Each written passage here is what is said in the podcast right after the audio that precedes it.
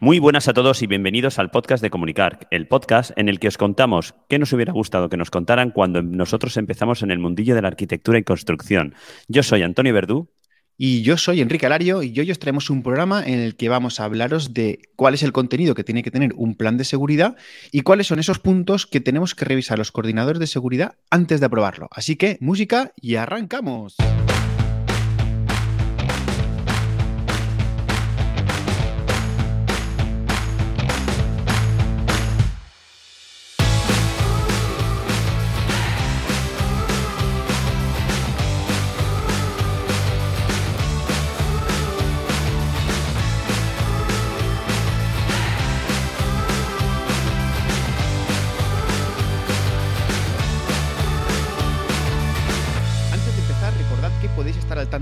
De Comunicar, si os suscribís en comunicar.com barra suscríbete y que, como siempre os decimos, si tienes un servicio o un producto relacionado con el sector de la construcción, eh, podemos ayudarte con la difusión si nos contactas a través de comunicar.com barra patrocinar. Ahí encontrarás todas nuestras propuestas y podrás ver hasta dónde podemos ayudarte. Así que, ya sabes, comunicar.com barra patrocinar.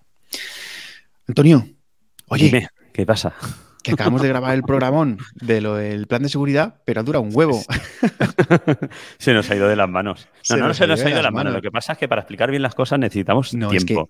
Es, es muy denso el tema, hemos hablado un mogollón de todos los apartados, de todos los puntos, y hemos tratado de profundizar hasta donde podíamos, porque también si no se nos hubiera ido toda la tarde de verdad pero yo creo que nos vamos a saltar en nuestros previos, nuestras semanas. Sí que me gustaría comentar el tema de, las noticias del colegio, simplemente comentar que a partir de ahora todos los, todos los jueves tenemos clase de inglés, que ahora puede ser tanto presencial como, como clase online para los colegiados, que esto está súper guay porque es gratuito para los colegiados.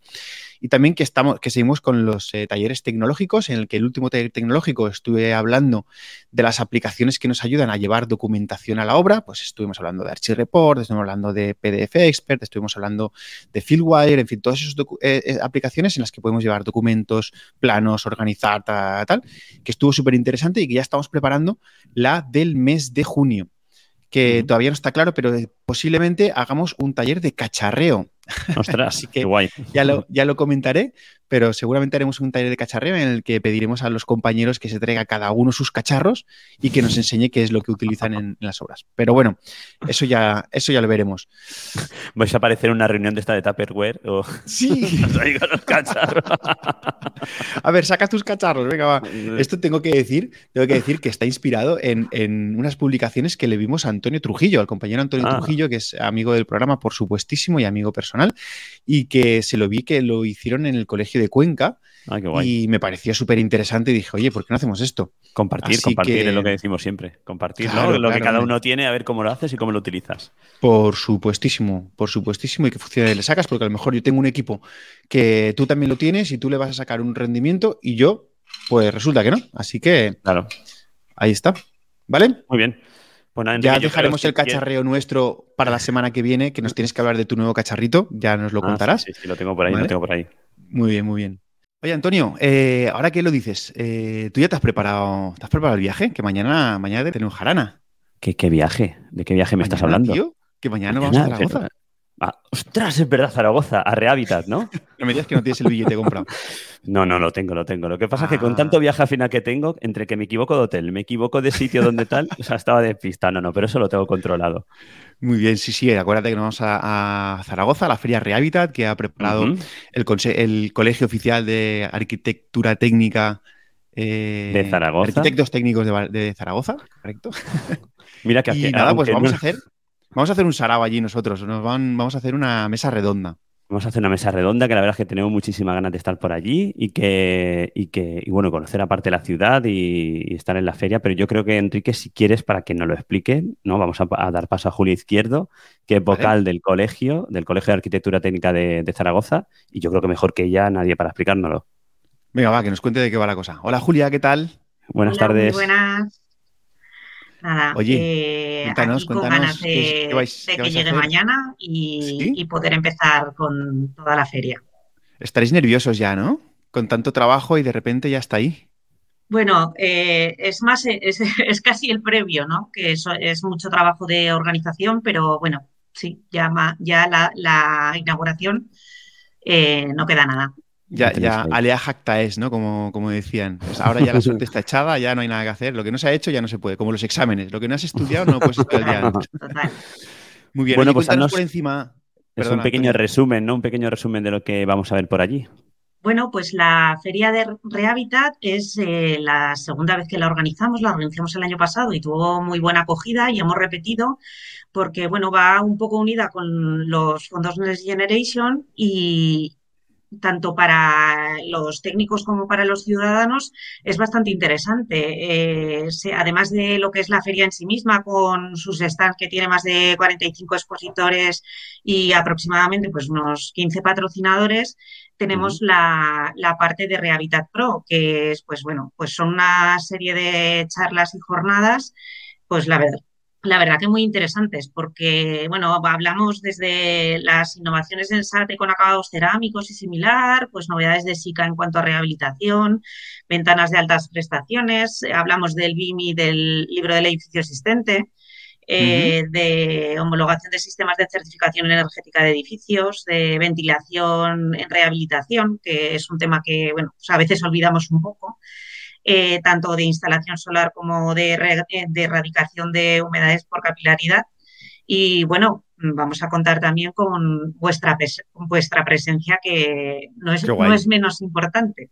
Qué ganas, ¿eh? El, Enrique, el viernes a, las, 12 por contaros así eh, eh, una parte de la inauguración, que a mí es lo que me parece que llama así un poco más la atención, es que vamos a tener a Francisco Javier Martín Ramiro, que es el director general del MINTMA, que nos hablará de la estrategia presente y futura de la rehabilitación en España, que bueno, creemos que a nivel nacional es un tema bastante importante y que es una persona que sabe mucho del tema. Y bueno, pues también vamos a contar con la presencia de Juan López Asiaín, que todos conocéis, ¿no? Director del Gabinete Técnico del CEGATE que está ahí el CEGATE apoyándonos también en todo esto, que vendrá también el, presidente Alfredo Sanz. Y bueno. Mira, eh... Alfredo, le tenemos que enchufar el micro otra vez, Antonio. siempre que nos cruzamos le acabamos enchufando el micro.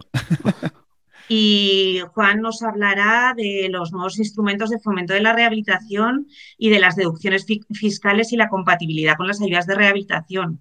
Que bueno, que mucha gente eh, no solo se fija en las ayudas, sino que va un poco más allá, que las desgrabaciones fiscales son también muy importantes y al final, pues lo que podía suponer una inversión de no sé, de 25 o 30 mil euros a una familia, se le pueden quedar en 8, a lo mejor entre las ayudas y, y las deducciones fiscales. Y creo que, bueno, que, es, un tema muy, muy interesante.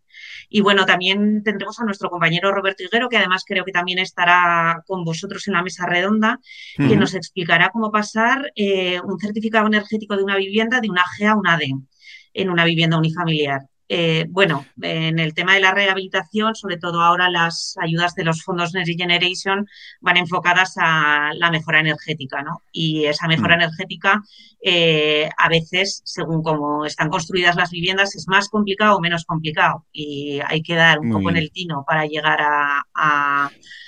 al objetivo. Muy bien. Oye, ¿por qué no nos dices la web donde la gente puede ver todo este programa eh, ampliado que nos estabas introduciendo? Y así que se metan y los que estén interesados que vayan a Zaragoza. Nos vemos nosotros allí el viernes y que, bueno, que puedan asistir a todas estas eh, ponencias y todos estos actos que estás comentando. Sí, la web es re-mediohabitat.es.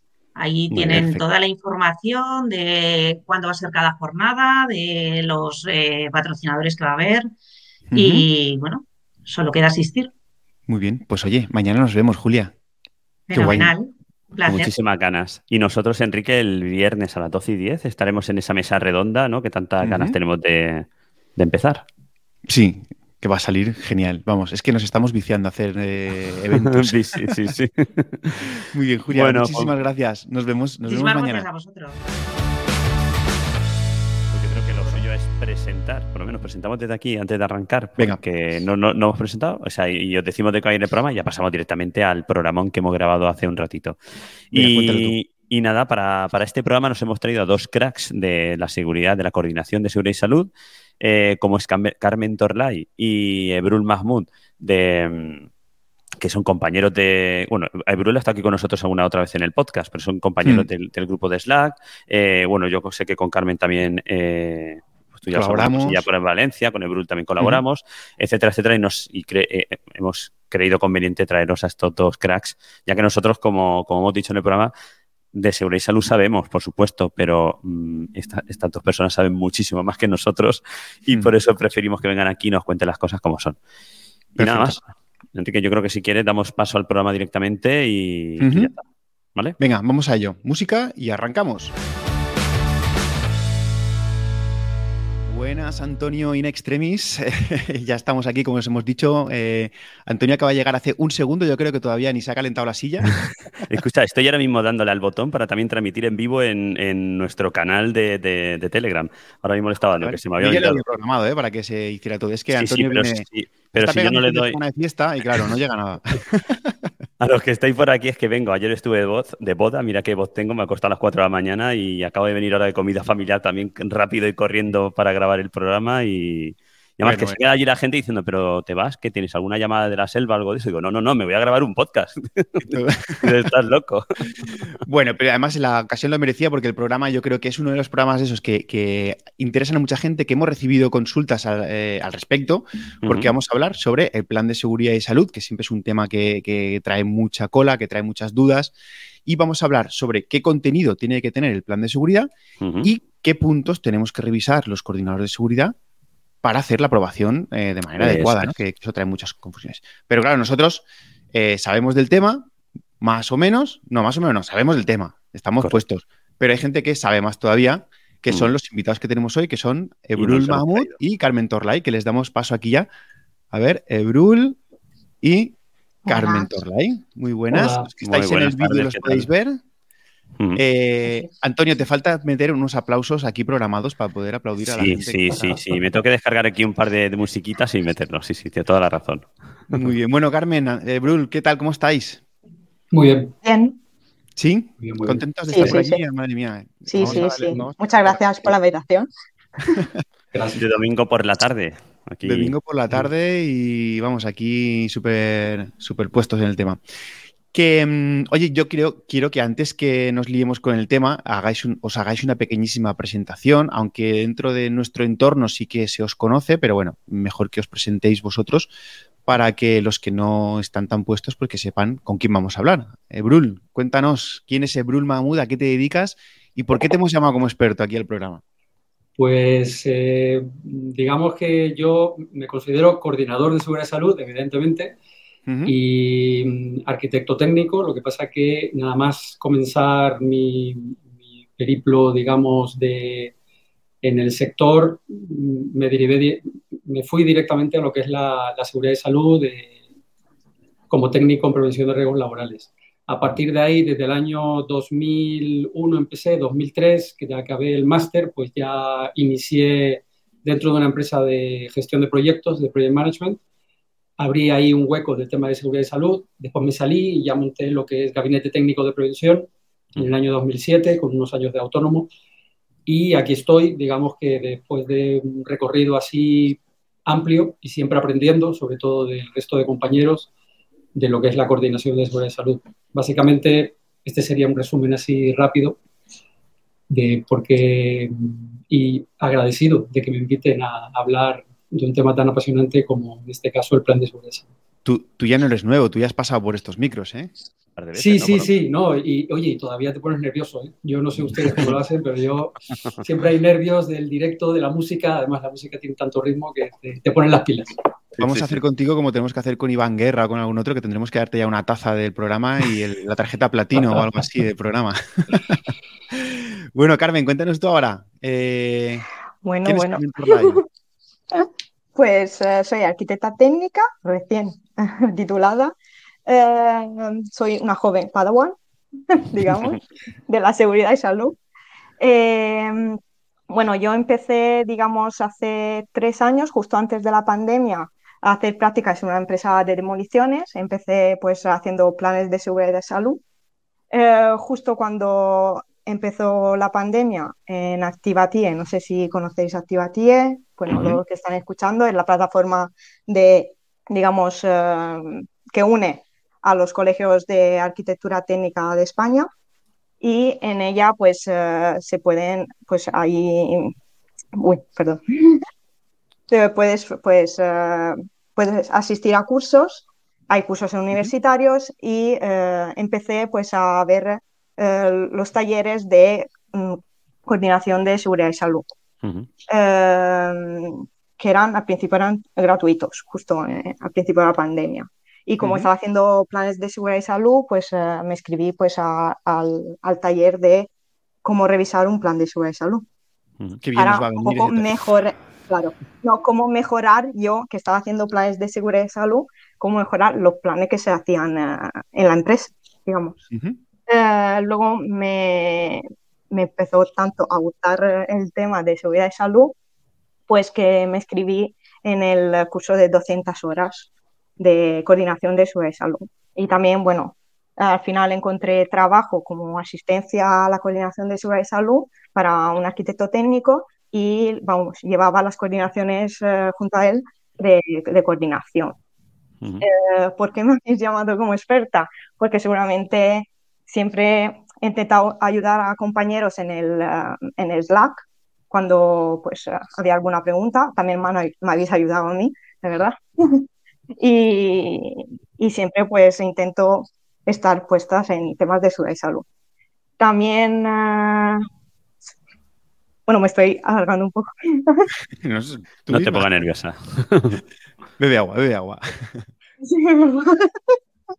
Pues eh, también he empezado a estudiar las oposiciones para el cuerpo de subinspectores de trabajo, es para seguridad y salud laboral, y, también soy recién autónoma, entrada, digamos, en el mundo del autónomo. Muy bien. Muy bien. Es decir, que en el grupo de Slack eh, hay, unos, hay un canal que es específico de, de, prevención de riesgo, de seguridad y salud, y Carmen, pues ha resuelto dudas que muchos de nosotros hemos dicho, ole, ole, la respuesta que nos ha soltado. Y eso que todavía, pues como ella dice, todavía no, no, no está curtida en el mundillo a saco, pero, pero claro, al final el especializarte, el estar estudiando sobre el tema y además que, que se nota que te gusta, pues, pues por eso pues estás aquí, ¿no? Porque, porque, oye, pues estás especializado y, es tu, tu, marca de momento. Mm. Así que nada. Y Enrique, una cosa. Una cosa, también aprovechamos eh, porque el día 28 fue el día, eh, ¿no? el, día mundial de la seguridad y salud en el trabajo. o sea, ha caído, no, lo hemos hecho aposta, pero, pero fíjate, esta mañana estaba pensando en esto y ostras, aprovechamos también de... Que realmente íbamos a grabar el viernes, que es el propio día, pero bueno, no ha podido ser, así que que nunca, nunca está mal. De todas maneras, buen día, un domingo por la tarde, algunos habrá fastidiado la siesta, pero bueno, no pasa nada. mucho mejor que estar viendo la película de, de Telecinco, eh, aquí acompañarnos y pasar un rato agradable con nosotros, claro que sí. Muy bien, muy bien. Pues oye, eh, ¿os parece que arranquemos? Venga, vamos a darle que tenemos un montón de cosas. Sí, sí, además eh, va, a ser, va a ser denso, va a ser denso este programa, pero yo creo que va a ser denso, pero interesante y además recordamos a los que nos están viendo eh, que podéis dejar preguntas en el, em, tanto en el grupo, en el, en el grupo de Slack, perdón, en el grupo, de, Telegram, correcto. Que, se entra, pues, en, si estás en comunicar.com barra suscríbete, pues puedes entrar al grupo de Telegram, o bien si lo estás viendo en directo a través de YouTube, pues eh, ahí puedes mandar el comentario y nosotros lo estaremos viendo y lo, lanzaremos directamente al vídeo para poder resolverlo en el momento. Eso es. Bien, pues yo creo que debemos empezar fuerte y qué, mejor que arrancar hablando de los planes de seguridad que definir qué es un plan de seguridad y salud. Así que, ¿quién es el primero que se lanza a definir qué es un plan de seguridad y salud. Vamos a ser concretos porque si somos cuatro y los cuatro tenemos que definirlo, eh, igual solo con esta pregunta tenemos para un programa entero. Venga, Brul, te doy pie, va. Bueno, yo más que entrar en, normativa, que podemos hablarlo también, diría que es un documento que tiene que informarnos de qué se va a hacer, quién lo va a hacer, cómo, cuándo y dónde, básicamente. Entonces, si nosotros a la hora de leer este documento, que en realidad lo que hace es em, definir lo que viene explicado en un proyecto de ejecución más un estudio de seguridad y salud que componen lo que sería el proyecto de ejecución de la obra. pues si podemos contestar estas preguntas, pues básicamente podríamos decir que tenemos un plan de seguridad y salud, pero no deja de ser un documento que lo que hace es definir lo que viene indicado en un proyecto de ejecución junto con un estudio de seguridad. No me gusta separar proyecto de ejecución y estudio, está separado según normativa, pero me gusta englobar una cosa dentro de la otra porque, porque de eso se trata, ¿no? Es decir, cuando tú preparas un proyecto de ejecución, no, no digamos un proyecto de licencia ni un proyecto básico, sino un proyecto de ejecución de obra, tiene que estar definido qué es lo que se pretende hacer. Ahora bien, el plan lo que está haciendo es definir por parte del contratista, que es el que lo va a realizar, eh, qué es lo que quiere realizar y cómo lo tiene pensado. Yo añadiría eso de qué, quién, cómo, cuándo, dónde, que, me, recuerda mucho a Oriol Job, que también nos, habría encantado que estuviera aquí, porque él me explicó esto perfectísimamente hace un tiempo, que es un crack además en todos estos temas. Yo añadiría, después de saber todo eso, eso nos va a decir qué riesgos van a aparecer y el plan de seguridad nos tiene que decir cómo resolvemos los riesgos que aparecen después de hacernos todas estas preguntas, ¿no? ¿Lo veis así, Carmen? Así es. Muy bien. ¿Qué, añadirías más a, esto? Pues, eh, bueno, mm, a ver, importante que se entienda también que no existe un plan de seguridad, o sea, un plan de seguridad y salud básico. Eh, que la normativa, lo, era el decreto 1627, lo que, de lo que habla es de un plan de, de un plan de seguridad y salud.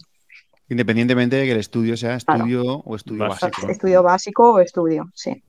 O sea, el contenido del plan realmente que vamos a contar no varía. Eh, sea un estudio básico, sea lo que sea, tiene que, contemplar los mismos apartados, ¿no? Sí.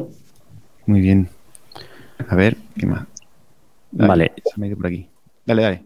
Le doy yo, vale. Eh, bueno, yo creo que también, aparte de todo eso, bueno, un plan de seguridad y salud, que, eh, que todos lo sabemos, es un documento vivo, ¿no? Y que tiene que, durante, durante el transcurso de la obra, si algo de lo que hemos definido al principio va cambiando, pues también eh, el plan de seguridad y salud también tiene que ir cambiando de acuerdo a, lo que la empresa constructora, en este caso, pues, pues tenga intención de, hacer, de, cómo hacer la obra. Vale, pues yo hay una cosa también que, que definiría el plan de seguridad y salud, que es, em, pues eso, o sea, con qué medios cuenta la empresa constructora, ¿no? Que va a hacer esa obra, ¿no? Para, acabar de definir eh, ese plan de seguridad y salud. Porque estamos cansados a lo mejor de, ver un montón de planes de seguridad y salud que, en un principio mm, de manera casi eh, cortapega, ¿no? Van metiendo un montón de, documentación y de, y de y, de criterios de cómo se ejecuta la obra sin tener en cuenta esos mm, con, con los ay se me estoy cortando ahí sin tener en cuenta con los, con los medios que cuenta la empresa constructora para poder ejecutar la obra como tal. Hmm. Así es, porque no, no planifica, eh, digamos, eh, con qué medios y cómo va a ejecutar la obra. Hmm. Por falta de planificación y sobre todo por falta de comunicación entre quien seguramente redacta el plan de seguridad y salud y quien luego va a planificar la obra, que es el jefe de obra. Hmm. O, incluso este jefe de obra el que la va a hacer, pero lo que no hace es prestarle la suficiente atención al plan de seguridad y salud, a pesar de que vaya a ser él el que va a planificar la obra, que también sucede, ¿no? sí, lo, que, lo que suele ocurrir, y está ocurriendo, nos pasa a nosotros directamente cuando trabajamos como coordinadores, es que los proyectos de verdad que están poco definidos. Y muchas, muchas veces nos basamos en un proyecto básico que no se ha convertido en un proyecto de ejecución como tal para cumplir con una serie de plazos. Pero es verdad que le están pidiendo a un contratista que diga, oye, esto es lo que se pretende hacer, estudiatelo entre las mediciones, los planos, la memoria.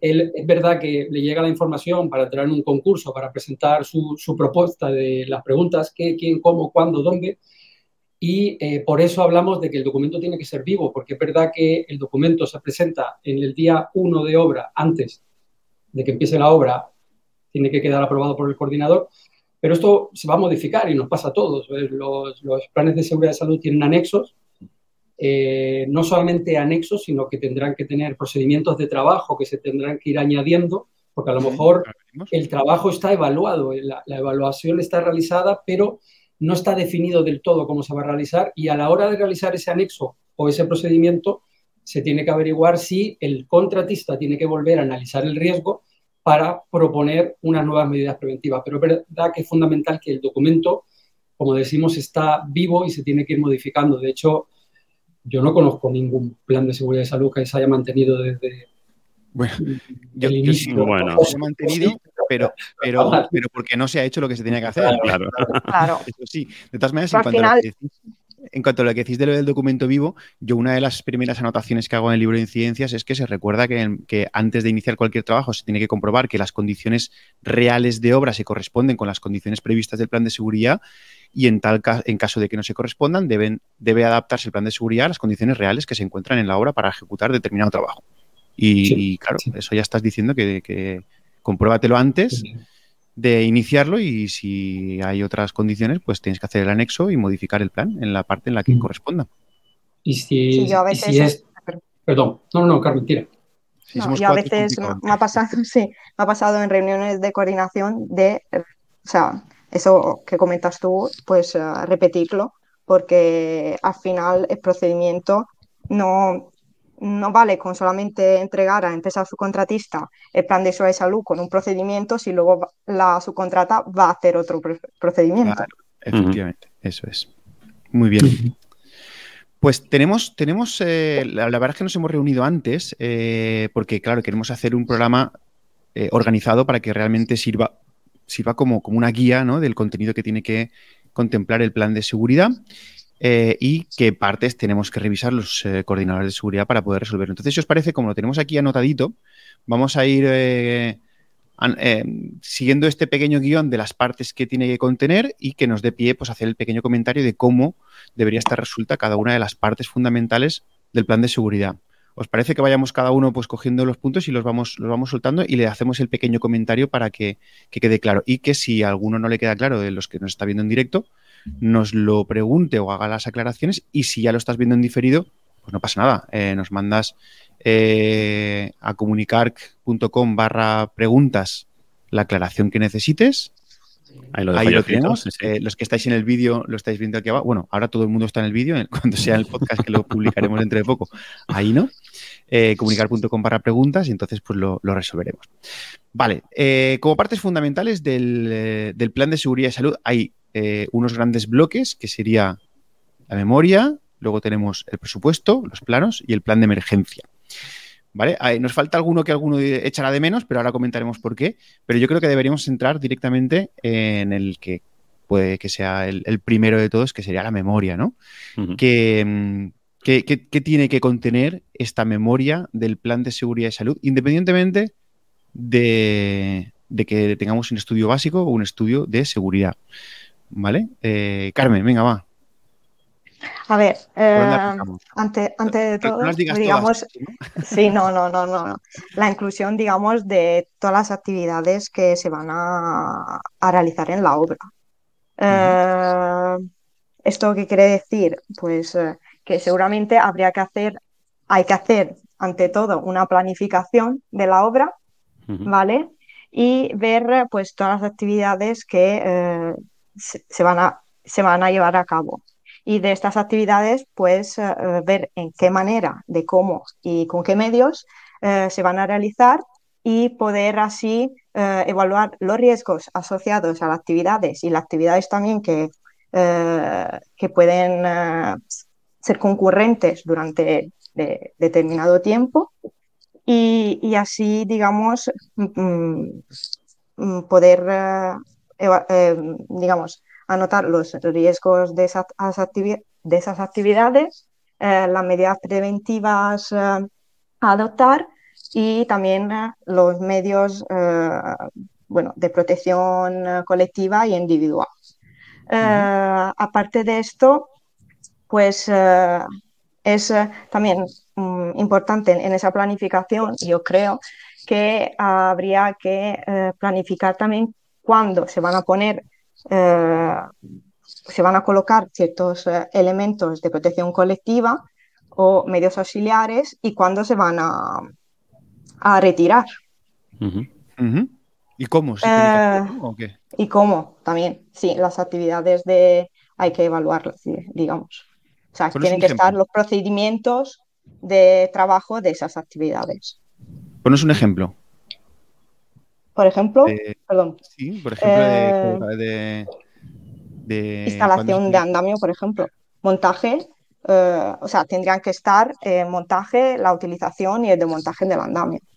O sea, planificar cuándo se va a utilizar, por quién se va a utilizar y todo ese tipo de cosas. Muy bien. Sí, ahora, ahora pensando también eh, es tan fundamental que el proyecto de ejecución esté lo máximo bien redactado, digamos, definido, porque pensaba ahora cuando, por ejemplo, tenemos varias empresas contratistas en una misma obra, ¿no? Entonces, cada una va a preparar su, propio, su propia planificación de trabajo, pero es verdad que lo que estabas diciendo, Carmen, que esa concurrencia de actividades, no solamente con la subcontrata y sus subcontratas, sino entre contratas distintas, es fundamental para aplicar bien lo que es la coordinación de seguridad y salud, que es identificar, que hayan identificado entre ellos los riesgos de concurrencia de actividades para que cuando se estén instalando, porque a lo mejor podemos tener una empresa de protecciones colectivas que es independiente del contratista principal. Por lo tanto, el adelantarse a esa instalación de protecciones colectivas es fundamental para que cuando llegue el, la siguiente contrata a empezar trabajo, pues tenga las instalaciones preparadas para poder trabajar con seguridad. ¿no? Entonces, la planificación, fundamental tenerla ahí, pero tenerla en relación entre unas contratas y otras. Para, para eso también está el coordinador y no tenemos que olvidar al resto de la dirección facultativa. Es verdad que hablamos del coordinador, pero cada uno tiene también sus funciones y responsabilidades. Claro, pero ¿de qué manera, de qué manera reflejamos en el plan, por ejemplo, eh, que nosotros como contratistas principales eh, reflejamos en el plan nuestras actividades, nuestros riesgos y todo eso, pero eh, si hay otra contrata, tendrá en cuenta sus actividades. Quiero decir que a nivel de plan no podemos prever los trabajos de otros, sino que más bien igual lo tiene que hacer el coordinador de saberse los dos planes y saber en qué momento va a haber interferencias y ponerlos en común, ¿no? En las reuniones de coordinación o de coordinación de actividades, empresariales, ¿correcto? Hay que conocer la planificación general de toda la obra. Evidentemente, esta yo creo que es la clave para que el coordinador, con funciones específicas en tema de, de coordinar la seguridad de salud, junto con el resto de la dirección facultativa, que entienda cuál es el global de las actividades que se van a realizar. Es verdad que en edificación a lo mejor es más mecánico, pero cuando entramos en un acondicionamiento de local, puede, dependiendo de la fase, pues nos podemos encontrar con que es un poco más complicado. Pero sí que deberían de incluirlo, incluso a lo mejor en la memoria tiene que haber ese apartado de la parte previa, es decir, oye, yo voy a realizar esto, este es el proyecto, pero me voy a encontrar, y podrían incluirlo, no soy la única contrata, y esto según el tema del presupuesto, tampoco me quiero liar entre una parte y otra, pero el presupuesto total de lo que es el proyecto eh, tiene una parte que es de seguridad y salud, que está incluida en lo que es el estudio de seguridad y salud, y después se distribuye a lo mejor en los diferentes planes que como mínimo tiene que ser lo que incluye ese estudio. Pero mm. todo esto tiene que estar unido. Quizás es la parte más complicada, pero para eso necesitamos ese tiempo y conocer todo lo que se va a realizar en obra, no solamente un apartado pequeño y decir a la contrata, oye, tú piensas en esto como si estuvieses trabajando solo, no van a trabajar solos. Claro, por, eso también les pido muchas veces, bueno, muchas veces no, siempre, a, que en cada uno de los trabajos tiene que estar reflejados la lista de medios auxiliares que se van a necesitar, la lista de las eh, protecciones colectivas, todo eso, de manera que antes de que se inicie ese trabajo se pueda hacer una especie de check-in y decir, ¿tengo todo lo que necesito para hacer el trabajo? Porque claro, a lo mejor si necesitas eh, un andamio de dos alturas, pero en obra solo tienes uno de una altura, el que mañana vaya a hacer ese trabajo tiene que, tiene que poder prever que mañana tiene que traer ese andamio para poder realizar el trabajo. ¿no? Es un poquito la planificación también va por ahí. El, el que los días previos a realizar el trabajo tenemos que comprobar el plan y el plan nos tiene que informar de qué vamos a necesitar. Tiene que estar planificado previamente. ¿no? Y también tiene que estar vivo. Es decir, la planificación, tenemos una planificación inicial y vamos modificando esa planificación según las dificultades que nos podamos encontrar o no durante el desarrollo de los trabajos. Pero es que tampoco quiero mm, liarme mucho hablando y no, y, no extenderme, pero yo creo que es clave esa planificación al principio, conocedor del global de la planificación por parte del coordinador para que pueda coordinar al resto de empresas. Porque es verdad que el contratista se encargará de las suyas y cada pueden haber más contratas allí. Es, yo creo que es uno de los temas que más hecho de menos en los planes de seguridad, ¿eh? Eh, que haya una planificación incluso una buena planificación. De, hitos en los momentos en los que se tiene que utilizar cada, cada media, medio colectivo, eh, protecciones colectivas o lo que sea, pero igual ya no en, tema de fechas o de duraciones, sino en hitos. Antes de esto, colocar esto, antes del otro, eh, preparar no sé cuánto. Y como decía Por ejemplo, tener claro, ay, perdón, tener claro que si vas a utilizar eh, andamio en fachada, pues tienes que tener claro que a lo mejor mm, si lo subes a la altura que toca para que en, trabajos en cubierta te cubra, mm, digamos, el riesgo de caída, tienes que tener claro mm, cuándo lo colocas y cuándo lo retiras, porque luego si lo retiras, eh, tienes otros medios o, no, ¿sabes? Claro, en cubierta. Es que la cubierta es un tema muy, muy particular, ¿eh? La cubierta, de hecho, es uno de los temas, porque claro, tú puedes ponerle, eh, cuando estás en fase de estructura, le puedes poner unas barandillas perimetrales sin ningún problema con sargento. Pero, ¿y cuando estás impermeabilizando? Tienes que quitar los sargentos para poder impermeabilizar. ¿Y cuando estás metiendo ya eh, las unidades de aire acondicionado? ¿Con qué te estás protegiendo? ¿no? Porque ya no puedes anclarte a fachada eh, con unos eh, postes para sujetar la línea de vida o los anclajes, ya no puedes anclar porque hay una impermeabilidad. Y todo eso se tiene que contemplar en la planificación de, los trabajos. Y cuando digo cubierta, pues puedo decir otras tantas, ¿no? Que cada fase de cada trabajo tiene su, tiene sus protecciones y se tiene que reflejar en esta planificación. Claro. Así es. Y, es fundamental el tema de las protecciones colectivas, es decir, a la hora de instalar protecciones colectivas es parte, por lo menos para nosotros, es parte del proyecto. Entonces, esas protecciones colectivas y esa, esas medidas preventivas organizativas entre una empresa y otra, que serían las ideales a implantar en una obra, es decir, si estamos tirando de la propia planificación adecuada para usarlo como medidas preventivas, mucho mejor, porque es la mejor medida preventiva, eh, protección colectiva que podemos tener, ¿no? Planificarnos entre, entre empresas. Por eso vemos que la planificación es clave, tener una buena planificación dentro de un plan es clave para derivarlo en, en el resto de decisiones. ¿no? Correcto. Claro, o sea, al final, al final es tener claro lo que hemos dicho al principio, o sea, con esa planificación tener claro cómo voy a ejecutar el trabajo, con qué medios cuento para poder hacer ese trabajo y, ya con esa, con esa idea clara, poder planificar la obra y poder, eh, poder mm, acabar de definir el plan de seguridad y salud. Cosas que yo entiendo que al principio de, ¿no? Cuando estás redactando el plan de seguridad y salud, igual no lo tienes del todo claro, ¿no? Conforme estás redactándolo. Y por eso lo que hablamos es que, el plan tiene que estar vivo, porque cuando llegues a tener claro cómo vas a ejecutar la obra, pongamos una, estructura, a lo mejor aún no sabes qué, sistema de encofrado vas a utilizar. No sabes si vas a utilizar mesas, si vas a utilizar un encofrado eh, tradicional o cualquier otro tipo de encofrado, pero cuando ya lo tengas claro, entonces sí que tienes que poner o modificar ese plan de seguridad y salud con un anexo o con lo que corresponda para, mm, para indicarlo, indicarlo claramente. No, crees que eso es más del estudio de seguridad? El que hace el estudio sí que no va a saber eso, pero el que hace el plan ya tiene que estar en contacto con producción y tiene que saber eh, cómo se ha valorado, cómo se ha previsto, cómo todo. Eh, es que tú fíjate, yo, con lo que comentas del estudio, eh, yo no sé si os pasa últimamente, pero yo desde hace, pues, no sé, o, también depende del ayuntamiento, nos están exigiendo que con el proyecto de ejecución no, con el proyecto básico, con el básico se presente un estudio de seguridad y salud, que digo, ah, hombre, por favor. no tiene ningún, no, tiene pie ni cabeza. Es que no está en la normativa, la normativa Pero hay ayuntamientos, Enrique, en Madrid, por ejemplo, te lo solicitan. Te solicitan que el estudio de seguridad y salud vaya con el básico, si no, no te aprueban el básico. Pues les pones la ley delante porque la norma dice clarísimamente con el proyecto de ejecución. Sí, sí, cada vez, cada vez se pide más con el básico y es verdad que es un documento que tampoco, ni, siquiera el que está redactando el estudio tiene la información suficiente claro que no. como para, prepararlo bien. Por lo tanto, a, nosotros también nos está ocurriendo y no dejamos de modificarlo después. Cuando vaya un mm. contratista, va a ser otro estudio distinto al que se ha presentado para el trámite administrativo. Es que si no, no tiene lógica. Sí, pero no nos derivemos. Vamos a ir paso a paso con lo que es el plan de seguridad, porque esto ya va a ser intenso. Ya media hora y estamos en el primer punto. claro, por eso digo que se trata de que la gente salga del programa diciendo, hostia, ya sé que tengo que hacer esto, esto, esto y esto. ¿Vale? Vamos a, vamos a, ser resolutivos.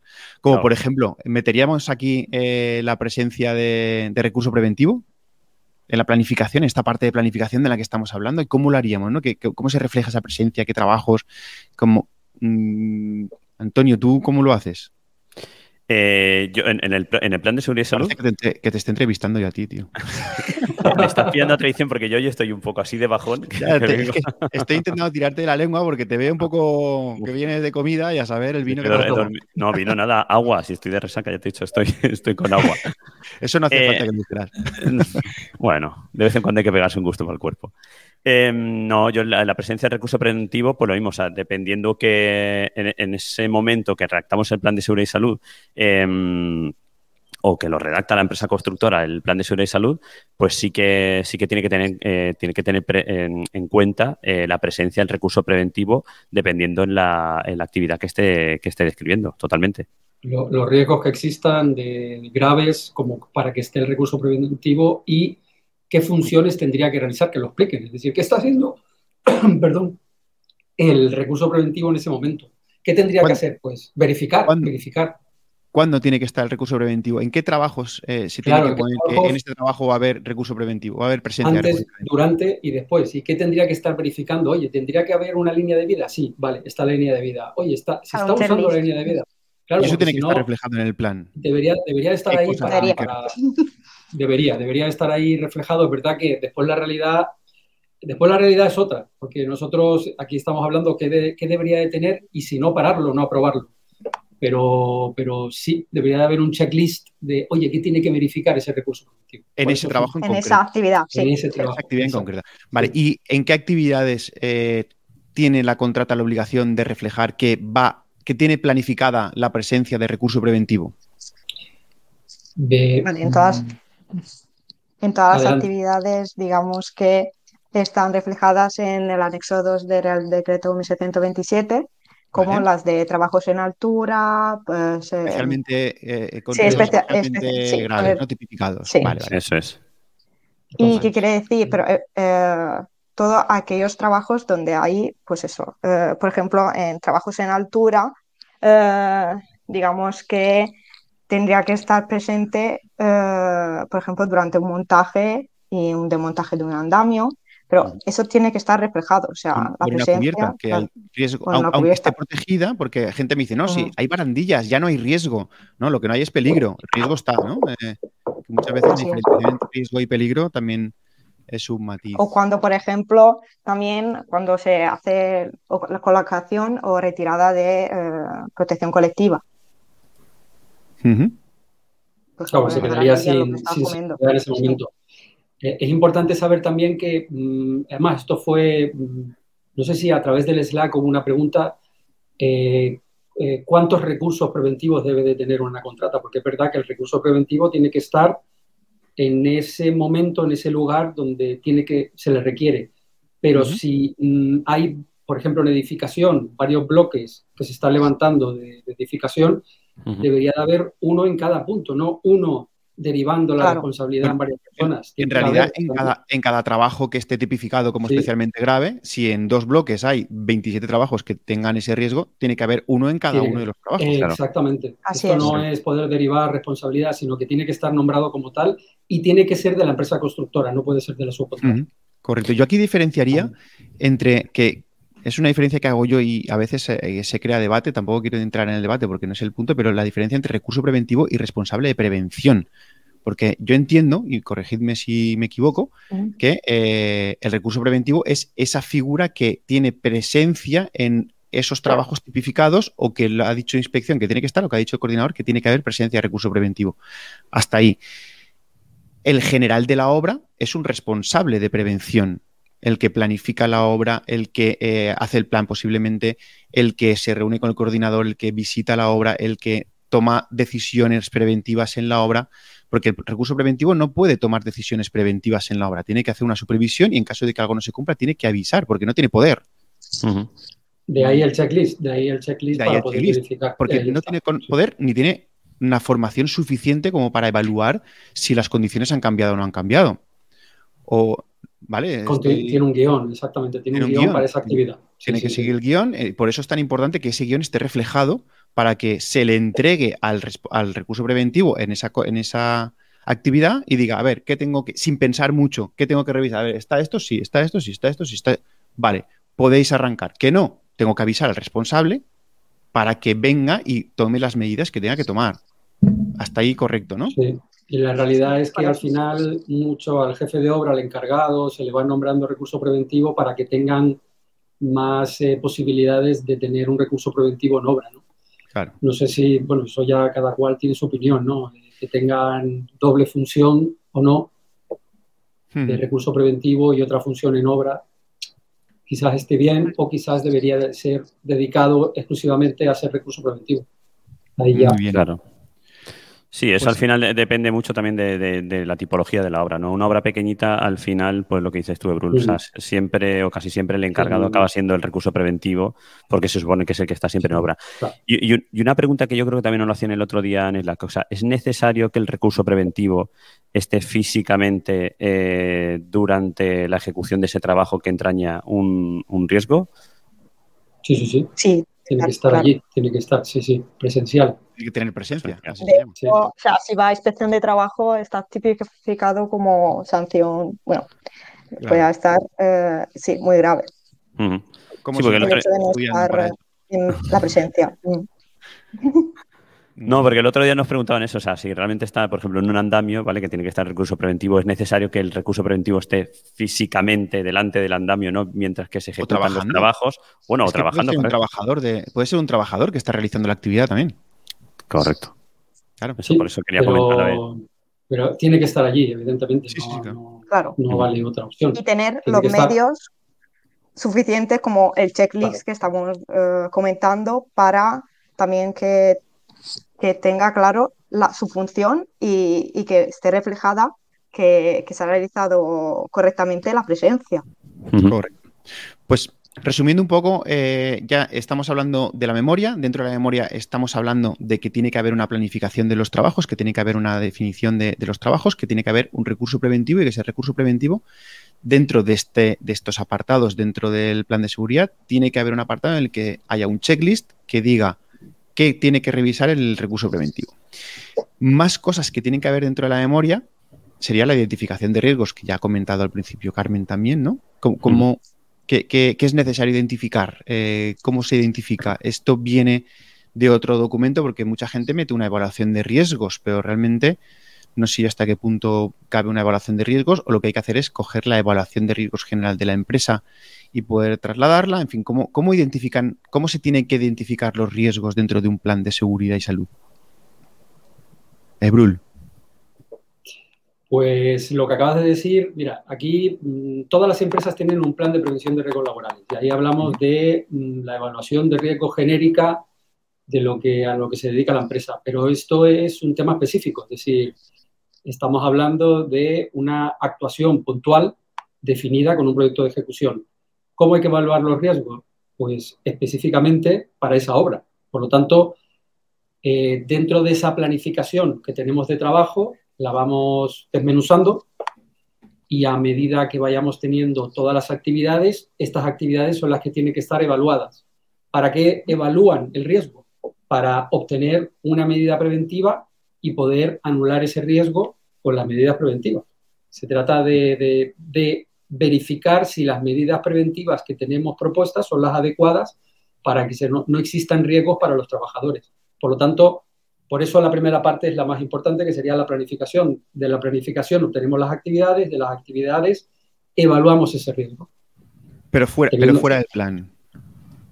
Eh, bueno, fuera del plan, eh, sí, exactamente. Otro, otro tema es que si la evaluación de riesgos como tal deba de estar o no en el plan de seguridad de salud que tiene que aprobar un coordinador. Yo diría que no, no debería de estar, pero sí las medidas preventivas que se van a adoptar según las actividades. Porque se supone que la evaluación de riesgos, según la normativa que tenemos, la tiene que realizar un técnico en prevención.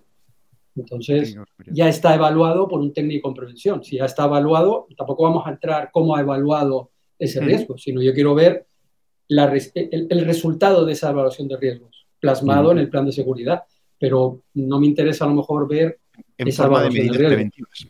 Claro, imagino que, va, por ahí para poder aprobar ese plan. O sea, identifico este riesgo y como lo tengo identificado, las medidas preventivas son estas, pero no hago la evaluación de esto es eh, con Consecuencia, la probabilidad fuera. Claro. Efectivamente, no, eso no es necesario que esté dentro. Es que Imagino que lo, que lo que hacen al final es, dentro de su departamento de prevención o su servicio de prevención ajeno, toma como válido parte de lo que es el plan de prevención de riesgos laborales y ya tiene riesgos evaluados y después específicamente para el trabajo puntual que van a realizar. Entonces, de ahí sale esas medidas preventivas. Muy bien. Anulando todos los, riesgos. ¿no? ¿Algo que, la concurrencia de actividades, que hay que tenerla en cuenta también, no solamente de forma... de riesgos? Eh, sí, tendrían que tener en cuenta dentro de esa planificación si va a haber concurrencia de actividades, lo que estábamos hablando al principio, ¿no? No solamente entre contratas y subcontratas, sino también entre contratas distintas. Eh, ahí viene la parte, porque es verdad que la contrata tiene controladas a sus subcontratas, pero había que decirle, pues, oye, si van a concurrir dos empresas contratistas distintas, a ver si las medidas preventivas son las adecuadas o no. Y tiene que quedar reflejado en esta parte del plan, que es la identificación de los riesgos, ¿correcto? Claro. Esa, propia concurrencia es un riesgo en misma. En un acta de coordinación de, Sí, pero eso es, eso, es, del programa de coordinación. Como aquí estamos en el programa de planes, ¿vale? No, no liemos a la gente. Eh, Mira, eh, sí, os decía así porque Ana Gallego, que la tenemos por aquí esta tarde, bueno, nos dice, yo también soy partidaria, bueno, lo he puesto por aquí, ¿no? Yo también soy partidaria de lo de ¿eh? partidaria que en determinados trabajos esté un responsable especializado en estos trabajos, normalmente de la subcontrata, ya que tiene más conocimiento, formación que el recurso preventivo. Correcto. Pero eso no quita que el recurso preventivo tenga que tener presencia porque es lo que es normativamente correcto. Así es. Sí, sí, pero es importante, por ejemplo, cuando se está instalando un ascensor dentro de lo que es un edificio de viviendas, tener al responsable de la instalación que conoce perfectamente su procedimiento de trabajo y que esté también el recurso preventivo verificando lo que tiene que verificar, pero que entre los dos tienen que estar, puede darse el caso que sea una subcontrata, pero puede darse el caso que no sean dos contratas distintas, por lo tanto, ahí tiene que estar el responsable específico de la instalación de ascensor, ¿no? Pero evidentemente, como dice Ana, totalmente de acuerdo. Vale. Más puntos que tienen que haber en eh, una memoria de plan de seguridad y, creo que este programa lo vamos a hacer en dos o tres partes. ¿Cuál sería el siguiente punto que tendría que estar? Antonio. pues tenemos sí, la identificación de los agentes intervinientes, ¿no? Explicar claramente que, pues eso, qué agentes van a participar en la obra y cómo van a participar y qué, ¿no? y qué papel tiene cada uno. ¿No? Sí, sí, sí. Yo, aquí incluiría el organigrama de responsabilidades preventivas. Ojalá existiera un nombramiento más allá del coordinador, que exista un nombramiento del jefe de obra, un nombramiento del recurso preventivo, que sí existe como tal, pero, pero los demás no existe un nombramiento del director de obra. Creo que no, ¿no? No. Existe el director de obra, pero no hay un nombramiento. Somos los únicos que tenemos un real decreto para nosotros y tenemos un, un nombramiento específico dentro de la dirección facultativa. Yo dentro de este organigrama, dentro de este organigrama, que comentaba, eh, estaba pensando eh, no solo en quién es el jefe de obra, quién es el recurso preventivo, sino quién es el responsable de manipulación de cuadros eléctricos, quién es el responsable de colocación y mantenimiento y desmontaje de protecciones colectivas, quién es el responsable de colocar la señalización dentro de la contrata, ¿no? que estuviera planificadas esas figuras, esos intervinientes, porque si no al final nadie lo hace. Sí, o, lo hace, quien lo debe. O lo hace quien lo debe. Incluso gerencia, quien es, gerencia, de quien cuelga gerencia, que será pues el jefe de obra, que sea quien sea, si hay un jefe de producción, si hay eh, de quién cuelga el, eh, el, responsable de seguridad, si hay un técnico de seguridad global de la empresa eh, y ese es el que supervisa varias, varias obras y en cada obra hay un responsable, no sé, ese tipo de cosas yo creo que debe estar reflejado también en un árbol de organigrama de, responsabilidades. Así es. Y, volvemos a lo, al inicio, o sea, mm, a lo del, principio. O sea, si no lo tenemos claro, no pasa nada. Se ponen las figuras que tenemos en ese momento claras y como el plan es vivo, pues luego poco a poco se van añadiendo el resto de intervinientes que, va, que van entrando en obra. O sea, que no, no hay ningún problema es que al inicio de la obra eh, ya tienen que estar prácticamente todos. De hecho, a mí me da mucha rabia y siempre eh, corrijo los planes cuando ponen un organigrama y ponen jefe de obra, responsable, no sé cuántos menos. Pero no, no, yo creo que me digas quién va a ser. Claro, los nombres. Para eso ya está el estudio de seguridad. Tú ya eres el plan, ya me tienes que decir cosas concretas. Mm, ya no vale que me digas. el, recurso preventivo va a colgar del representante de seguridad y este va a colgar del jefe de obra, no sé cuánto. No, no, dime quién es quién, quién va a ser. ¿No? Claro, pero sí, pero, sí que los elementos, o sea, los elementos claves sí que estarán, Enrique, pero a lo mejor, como has comentado tú, quién va a ser el responsable de mantenimiento de los cuadros, pues seguramente no se sepa cuando está pues redactando el, plan de seguridad y salud. Si el cuadro, ¿cómo que no? Si el cuadro va a, va a estar, o sea, si el plan de seguridad y salud se va a aprobar el día de antes de que inicie la obra y en la obra tiene que haber un, plan, un cuadro eléctrico. pero a lo mejor lo que no, no existirá es el nombre, pero sí saber que, que, va a existir un nombramiento de una persona o personas que puedan manipularlo. Esto sí puede estar dentro del plan. Oye, sí. se nombrará una persona y habrá un nombramiento como tal, perfecto. Lo que pasa es que, claro, hablamos de dos temas. Uno es el organigrama preventivo con funciones y responsabilidades en prevención, que al final todos tenemos, uh -huh. incluso como trabajadores, ¿no? Pero, pero y después es el organigrama de, de la contrata en sí misma para esa obra pero uh -huh. el organigrama preventivo es fundamental y, y, si se le puede poner al final una foto, pues mejor, porque se identifica uh -huh. perfectamente en el acceso claro. quién es quién y a quién podemos acudir en qué caso. Está, en caso de que hay una emergencia, claro. ¿A quién, a, puede... quién, hay que ir si hay una emergencia? Claro, claro. Eso, eso tiene que estar ahora. En, el cuadro, en el cuadro informativo. Sí, sí. Uh -huh. Exactamente. ¿Quién, ¿Quién, llama a quién y cómo se... Claro, eso es, eso es. Ese Pero ese organigrama... Luego es fundamental para poder saber quién es quién, en ese uh -huh. caso dentro de... Sí, y qué funciones uh, tienen. Claro. Y, y, además esas personas tienen que estar, tienen que estar informadas de que, de que, de que son esa figura Ellos, que sí. tienen que hacer, porque hay mucha gente que, no, tú eres el responsable de manipular el cuadro eléctrico. Vale, ¿y qué? no, sobre todo, sobre todo que los cuadros eléctricos, los cuadros de obra tienen que estar cerrados, con llave. Claro. Por lo tanto, ¿quién tiene la llave? Correcto. ¿No? ¿Quién tiene la llave? Pues a lo mejor la llave está en un sitio, pero el que puede llegar allí, coger la llave y abrirlo, manipularlo es la, la persona adecuada para ello, formada. Pero, por ejemplo, en el papel de eh, si se nombra un responsable de la colocación de protecciones en borde de forjado, colocación, mantenimiento y desmontaje. Bueno, pues esa persona tendrá que saber primero que es ella la que, la que tiene esa responsabilidad y después tendrá que tener una, una información que es parte de lo que tiene que tener eh, de lo que tiene que entregar la contrata, ¿no? La formación, información, eh, revisiones médicas y entrega de EPIs, bueno, pues esa es parte de la información que tiene que tener esta persona en concreto de cómo tiene que hacer su trabajo de colocar las barandillas, qué protecciones se tiene que, co que colocar, bla, bla, bla, y eso normalmente tampoco se entrega. Mm, no.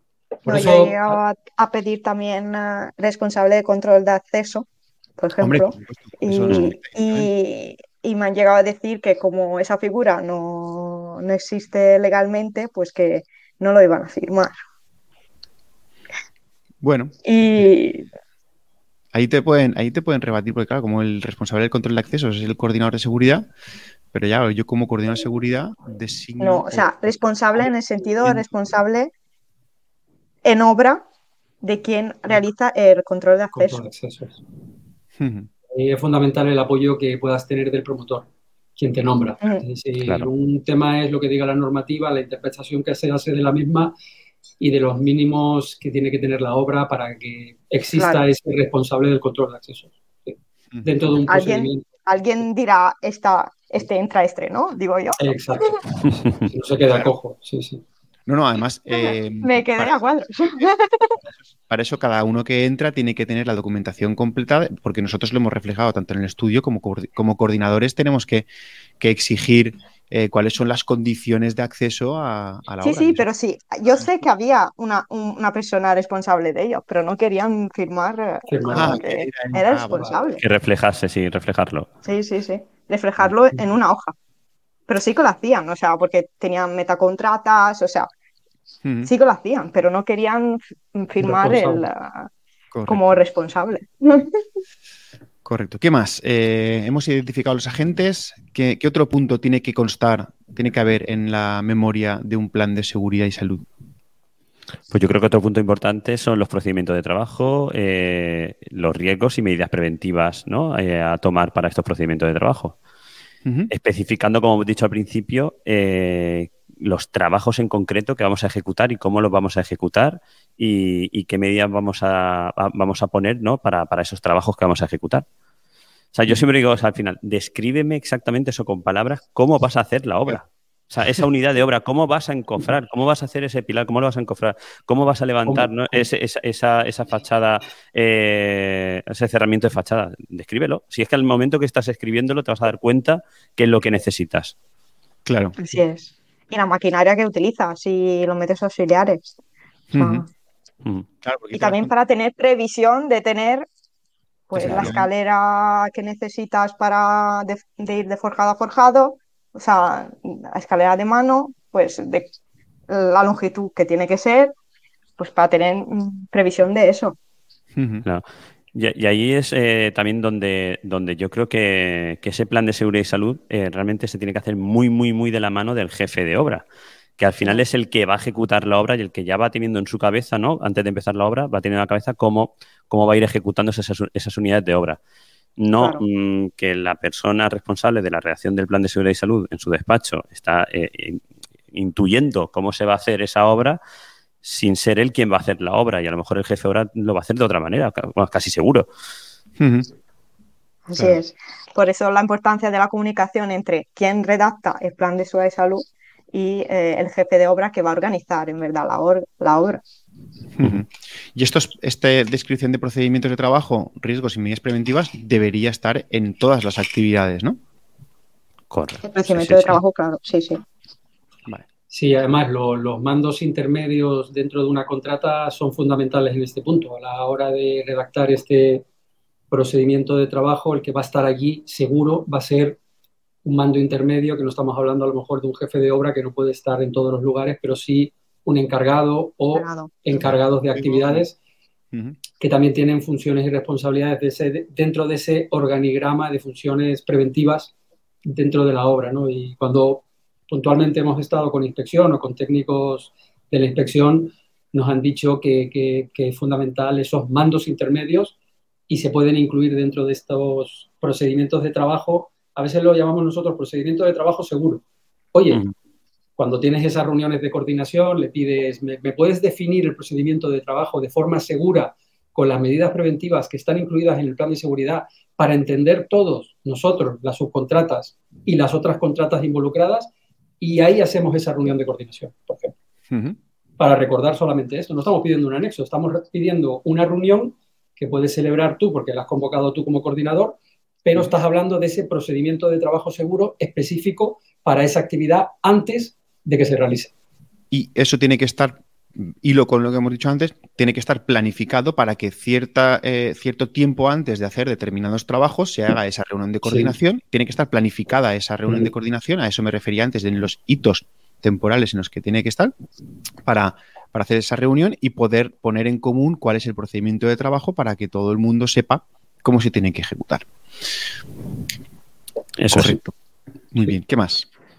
Al pues hilo de lo que comenta, ah, perdón, al hilo de lo, de lo que comentabas del encargado de obra, es también fundamental que, digamos, eh, hable, eh, bueno, que como es el quien en verdad está siempre en obra, más que el, jefe de obra, pues es importante pues la comunicación también con los responsables de las subcontratas, por ejemplo, si, es, si se trata de una obra con una sola contratista, porque al final los tajos los organiza el encargado, al final y no tiene que haber pues interferencias entre entre las empresas, ¿no? Entre, sí.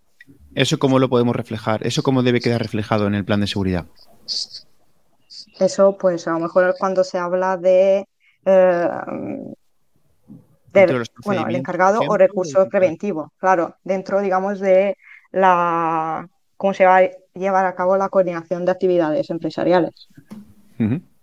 Como, hablábamos de que el documento está vivo y hablamos mucho de la planificación, eh, está ahí, mm, e, es, un buen punto a incluir mm, para la contrata, es decir, ¿cómo lo voy a realizar? Si yo voy a estar visitando la obra semanalmente, por ejemplo, el coordinador, y ellos tienen también una obligación de realizar reuniones de seguridad con sus subcontratas, pues entonces es ahí cuando nosotros visitemos, tendremos que verificar que se están llevando a cabo esas reuniones de seguridad del contratista con las subcontratas. Nosotros no podemos encargar de verificarla, realizar las que vemos necesarias también, pero ellos tienen que transmitir em, esas presencias mm, a través de la planificación. Puede estar con hitos mm, que tienen que ser sí o sí cuando pasamos de una actividad a otra, antes de empezar ciertas actividades, pero em, como lo vamos el documento está vivo, digamos, pues lo vamos actualizando al momento de la obra, porque no podemos decir que en la semana 4 va a ocurrir esto si a lo mejor se han retrasado ciertas actividades. Pero sí que, tiene que ocurrir antes de, eso es importante. Muy bien.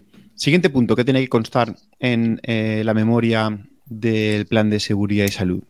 Ah, pues em, otro, punto que tenemos, Enrique, por aquí es la inclusión de la totalidad de toda la maquinaria, eh, herramientas y medios auxiliares que, como estamos diciendo, vamos a tener en cuenta ¿no? para, la, para la ejecución de nuestra obra. ¿Vale? ya, ya, teniendo en la cabeza esa planificación, pues, y, junto con el jefe de obra, que es el que va a ejecutar la obra, y el encargado también, si lo podemos, podemos tirar de él, que como hemos dicho es necesario, pues ir viendo qué maquinaria, qué medios auxiliares, cómo voy a ejecutar esa fachada, qué necesito, si voy a, ejecutar la fachada desde el interior de, mi obra, voy a tener que montar andamios eh, cerrando la fachada para poder levantar esa fachada. ¿Qué, maquinaria voy a utilizar? Hmm. ¿Y, esto simplemente a, modo de enumeración o cada uno de los equipos de las máquinas o de los medios tiene que tener algún contenido, además de estar enumerado en la lista de lo que se va a utilizar? Debería estar. ¿Qué nos dice? debería, debería estar. Debería estar enumerado y luego en cada, en cada uno de los hitos tiene que poner al menos los riesgos que genera y qué medidas preventivas tiene que. ¿A, quién no, ¿A no le ha ocurrido que visita una obra y de repente ve allí una maquinaria y dice, ¿y esto está incluido no está incluido en el plano? Vamos a ver. Entonces, fundamental es adelantarse, es decir, si la semana anterior, siempre suelo preguntar, oye, ¿qué tienes previsto para la próxima semana? Y echas un vistazo al plan, oye, ¿has verificado en el plan de seguridad? Es que, eh, digamos que es clave, el documento está vivo, la obra está viva, todos estamos vivos ahí dentro, por lo tanto, lo que tenemos que hacer es adelantarnos a los acontecimientos para ver si todo está incluido, porque evidentemente lo peor que te puede ocurrir es que no esté incluido. Sí, pero más, que, más que que esté incluido o no esté incluido, me refería a que, eh, aparte de la lista de la maquinaria, aparte de la lista de herramientas, aparte de la lista de los medios auxiliares, si tiene que tener algún contenido relacionado con cada uno de los hitos. Por ejemplo, eh, una excavadora. ¿Se pone excavadora y ya está? ¿O tendrá que reflejar también eh, cuáles son los riesgos los riesgos, la medida preventiva, sí, sí, sí, tiene que tener cada equipo. Claro qué condicionantes tiene ese equipo para poder eh, estar trabajando en la obra. Eso tiene que estar reflejado también en el, sí, sí, sí, seguridad. Sí, sí, sí, eso dentro de lo que es la, no como evaluación, sino como medidas preventivas y maquinaria, y tiene que estar evaluado ese riesgo del uso con esa maquinaria. Tiene que estar evaluado previamente y de, a raíz de la evaluación plasmar las medidas preventivas. Sí. Vale, correcto. Y al igual que tenemos la maquinaria y la herramienta de los medios auxiliares, tendremos que tener un apartado que yo creo que es súper importantísimo dentro de la memoria del plan de seguridad, que es el listado de las protecciones colectivas y protecciones individuales que, que, se, va, que se tiene previsto utilizar y, cómo se van a utilizar, eh, en qué situaciones, quién es el responsable del montaje, del, mantenimiento del desmontaje, si en sí mismas eh, tienen un riesgo durante su instalación, pues también habrá que reflejar ese riesgo, porque por ejemplo cuando estás colocando unas barandillas, sí o sí las estás colocando con un borde forjado que todavía no está protegido. Entonces, claro, ahí tiene que haber un, procedimiento que diga, se instalarán protecciones, em, protecciones en el perímetro del borde del forjado y para la instalación se tendrá que hacer así, así, así, así, un punto de anclaje, en fin, lo, que se defina, ¿no? Y tiene que estar balizado en la planta baja, ¿no? Es decir, que también influye no solamente en ese punto, sino que influye en otras plantas. La vertical. Por lo tanto, tiene, tiene que haber una explicación, es parte del trabajo al final, la instalación, mantenimiento y retirada de protecciones colectivas. Tendrá que estar señalizada la zona donde se van a colocar para que nadie más que el responsable de la instalación pueda acceder. Todo eso tiene que estar reflejado en el plan de seguridad también. Claro, y es parte del checklist de ese recurso preventivo verificar que está balizado, que hay puntos de anclaje, que uno se ancla en una zona segura antes de llegar a una zona que no está segura o que está instalada esa línea de vida. Esos son los, los checklists que tienen estos recursos preventivos, en este caso puntual. Mm, eso tendría que revisarlo el recurso preventivo, ¿no? Sí. En este caso puntual que estamos hablando de un riesgo, mm, por ejemplo, de caída en altura a distintos niveles. Correcto, pero podría, podría designarse al que va a hacer el montaje, desmontaje y mantenimiento de la, del medio de protección colectivo, podría estar designado como recurso preventivo y ser él mismo el que está haciendo el checklist de que todo está en condiciones, ¿no? Si está nombrado como tal y, es de la contrata principal, yo entiendo que sí, claro. Ok. Ok. Pues, ¿qué más nos queda de, del apartado de memoria? Teníamos pues, eh, aquí Los protocolos, ¿no? bueno, tenemos los diferentes protocolos, protocolos de izado, eh, procedimiento de actuaciones en, de trabajos, ¿no? Eh, de exposición a alta temperatura y a lo mejor algún otro tipo de trabajo que entraña algún riesgo, ¿no? Que, no, que no hayamos puesto antes, algún tipo de actuación o procedimiento para, para también tenerlo en cuenta en el, en el propio plan. Hmm. Sí, sí, hay, hay una serie de procedimientos, protocolos que deberían de estar incluidos que son esto que hablamos, trabajos en caliente, control de accesos, trabajos en altura, ya es algo más específico dentro de lo que es eh, el uso de diferentes medios, pero que ah, exista ese protocolo. Sí, yo, yo, hace poco activé los protocolos de altas temperaturas porque aquí en la zona de, Valencia y todo eso ah, hemos tenido unos días de muchísimo calor y, ya en las, eh, en las obras en las que visité como coordinador de seguridad ya di las indicaciones para que se tuviera en cuenta que, se tuviera en cuenta pues ese que, el protocolo que se tuviera en cuenta el protocolo de, de riesgos derivados de las altas temperaturas que estaban previstas eso es súper importante. Sí, lo mejor es, eh, si no está reflejado ya en el plan de su salud, realizar un anexo. Justamente ya a partir de, pues ya de abril eh, es fundamental. a partir de abril hay que ver, ¿eh? sí, porque es cuando, es verdad, o sea, es cuando a veces hay picos un poco extremos que no te esperas. Los gallegos estarán diciendo a partir de abril, pero si no me Sí, ya. No, para llover. Valencia, ¿vale? sí, sí, sí, depende de dónde, ¿no? Claro, claro. Oye, y en el tema de control de accesos, ¿qué, debería reflejarse en el apartado de control de accesos del plan de seguridad? Aquí todo, todo el mundo, ¿no? Claro, eh, y además que nos afecta directamente, porque la responsabilidad es sobre nosotros, sobre los coordinadores de seguridad, pero eh, nosotros no estamos ahí en la puerta. Es que, es que a veces que, parece que en una silla. De seguridad, los que estemos en una silla delante con un, con un ticket y diciendo, a ver, con un pito. tú no. Tenemos, tenemos, tenemos, que verificar que existe un control de accesos y, que se implanta, ¿no? Pero es verdad que no estamos allí. Pero, pero también ha hablado muchas veces ahí con, con Carpen, pues, madre mía, esto es, el protocolo abarca mucho hasta que es un control de accesos en obra, ¿no? Ahora hay muchas plataformas y nos ayudan mucho con la documentación. Claro, es un procedimiento, digamos, administrativo, parte, y luego, pues, eh, comprobar que eh, el personal que, que en verdad luego a llegar a la obra, pues es el es quien, de quien tengo, digamos, toda la documentación para poder entrar en obra. Sí, sí, pero se debe reflejar en el plan de seguridad qué, es, qué, documentos van a condicionar el acceso a la obra de cualquier trabajo. Esto es parte del plan de seguridad. Sí, sí, porque además son documentos que, mm, según eh, el régimen de la subcontratación, tienen que tener la empresa contratista para que un trabajador de una subcontrata pueda acceder a obra.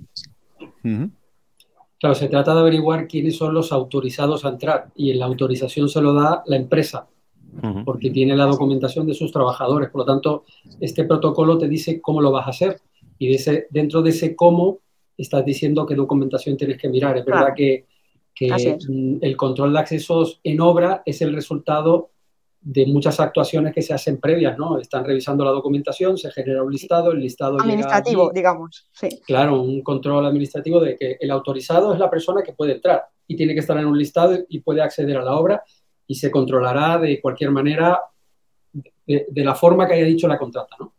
Lo que estamos viendo últimamente ya son tarjetas, tornos, se entra, se verifica quién se queda dentro, quién no. Esto es fundamental para el tema del plan de emergencia, pero, pero sí que previamente hay una labor de comprobación hasta que la persona, fulanito de tal, puede entrar a trabajar y está autorizada a realizar ese trabajo. Esto, por eso llamarlo cuando decimos, oye, tiene que haber un control de acceso, vale, explícame cómo lo vas a hacer, ¿no? ¿Habrá un control de acceso? No, no, esto es muy, generalista, ¿no? A, lo concreto, lo que hemos dicho antes también, a lo concreto. No, no, dime cómo lo vas a hacer. No, no y, que, tiene que haber un control de acceso ya lo tengo que decir yo en el estudio. Tú tienes que decirme cómo vas a hacer ese control de acceso. Cómo se va a hacer y cómo va a quedar un registro de ese control, porque a lo mejor nosotros llegamos y queremos verificarlo, ¿vale? He hecho control de acceso porque, mira, hay un tío en la puerta. No, no, no, vamos a ver. Quiero ver que se ha realizado un control de acceso. ¿Cómo? Pues me tienes que dar un registro de cómo lo has realizado, ¿no? Claro, incluso, incluso yo creo que podría ser interesante que se incluyera la plantilla de ese listado, esa, esa, hoja donde se van a anotar, o si se va a hacer a través de una plataforma que se indique se va a hacer a través de esta plataforma y el acceso para la supervisión va a ser a través de esta, esta web y este, esta contraseña. Código, contraseña, Claro. A partir de ahí ya no podríamos decir nada porque se está realizando bien, claro. Sí, sí, claro, claro, pero tiene que ser concreto. Si no, no tenemos dónde, cómo verificar. Alejandro Olmo, que está, está el hombre. Está volando, ¿no? no vamos a decir dónde anda, pero bueno, había dicho que no iba a poder estar, pero, pero aquí lo tenemos, así que nada, un, abrazo grande. Un saludo, sí, sí. Mira, si estás, si estás dentro de un ratito, cuando lleguemos al final, nos haces la pregunta directamente que nos has lanzado a través del Telegram. Venga, va. A ver si todavía te pillamos. Em, bueno, avanzamos porque llevamos una hora y cinco minutos. Vamos a batir el récord. Y estamos en el primer punto. No, hombre, no, no fastidies. en, la primera, en la memoria, que es la, parte gorda, pero ahora ya bueno, El primer punto, la memoria, la memoria. La memoria, la memoria, bueno, bueno. ¿De la memoria queréis comentar alguna otra cosa que, que, nos hayamos dejado en el aire o que queráis puntualizar o que creáis que no hemos dicho y debe reflejarse? Venga. Pues, una buena pregunta. Remarcar la planificación. No, no, lo que hemos dicho ya lo hemos dicho. Solo falta el, que, el, que, quiera remarcar que se tire para atrás. Hombre, una, una, una, buena explicación por parte del contratista que haga él la pregunta, oye, voy a ser el único contratista, ya lo sabrá por el tema. Por el tipo de contrato que tiene. Por el tipo de contrato, pero preguntar, oye, ¿qué, ¿qué, más empresas van a ver ahí? Si yo fuera contratista, lo preguntaría, oye, ¿con quién voy a compartir? ¿Me puedes dar la planificación genérica de toda la obra? Porque a lo mejor no tanto en edificación, pero sí que en, en acondicionamiento, en acondicionamiento de local, ellos llegan, entran, hacen el acondicionamiento y al final, ¿quién llega? Pues llega la marca que va a preparar la venta de producto y va a estar por allí cuando tú estás haciendo remates, eh, ¿me vas a exigir o no quedarme hasta la entrega o apertura de la tienda? Que es diferente, ¿no? Entrega y apertura es distinto. Por lo tanto, hay coordinador, coordinación fundamental que es con obra y sin obra, porque hay un apartado. Entonces, si ellos hacen también las preguntas adecuadas o si nosotros como coordinadores, ojalá siempre en fase de proyecto, eh, supiésemos toda esta información, se la damos de antemano. Oye, prepara el plan con estas condiciones y aquí tienes el estudio. Y el estudio es la pieza fundamental para poder explicarlo también. Si nosotros tenemos esta información, ponerlo en el estudio para que lo entiendan cómo redactar el plan. Yo lo del estudio creo que no, no voy a abrir el melón, pero creo que es un documento... Todavía no. Eh, no. no. sé qué palabra utilizar, pero vamos, que no, no le veo mucha... No, ahí me voy a quedar, ya hablaremos. vale. Bueno, entonces pasamos, pasamos de apartado en el plan de seguridad y salud. El primer apartado que tiene que constar es la memoria, evidentemente, que es de lo que hemos estado hablando hasta este momento. Y eh, otro de los apartados que son bastante importantes es el, apartado de presupuesto. Eh, ¿Qué valor se le va a dar a, todas las, a toda la actividad preventiva planificada por parte de esta contrata en concreto. Y además tiene que tener relación con el estudio de seguridad. Vamos a aclarar un poquito esa relación porque en muchas ocasiones eh, parece que es eh, confusa, ¿no? Que, porque tiene sus migas, porque si hay solo una contrata, pues está claro que tenemos que machear directamente cuál es el presupuesto o el PEM reflejado en el estudio de seguridad, pero en caso que sean varias contratas, pues aquí también tenemos un problema porque como ¿Cómo sabemos si se corresponde o no se corresponde con el importe del plan de seguridad y tal? Pero bueno, hablando del presupuesto, ¿qué debemos reflejar en ese presupuesto? ¿En qué formato se tiene que entregar? ¿Cómo se tiene que medir? ¿Son unas mediciones normales? En fin, ¿quién, quién nos habla del presupuesto? Pues, si quieres, eh, me, lanzo yo. Yo parto de la base de entender el presupuesto de ejecución material del proyecto. A partir de ahí, un porcentaje entre un 1,5 y un 3 viene a ser el de seguridad, que está incluido en el estudio. Y después, eh, porcentualmente, eh, proporcionalmente, digamos, si está dividido entre varias contratas, dependiendo de lo que diga el proyecto, pues va a derivar en que como mínimo, siempre decimos como mínimo, el plan de seguridad y salud de cada una de esas contratas tendrá que tener incluido en cantidad, como mínimo, estamos mirando números solamente, lo que dice el estudio. Y después lo que tenemos que hacer es repartirlo, es decir, tiene que tener, lo que no puede ocurrir es que no sume la cantidad total que diga el estudio de seguridad. esto no puede ocurrir porque si no se quedaría cojo, ¿no? Es decir, si estamos diciendo que la cantidad mínima es X, pues no puede ser menos, ¿no?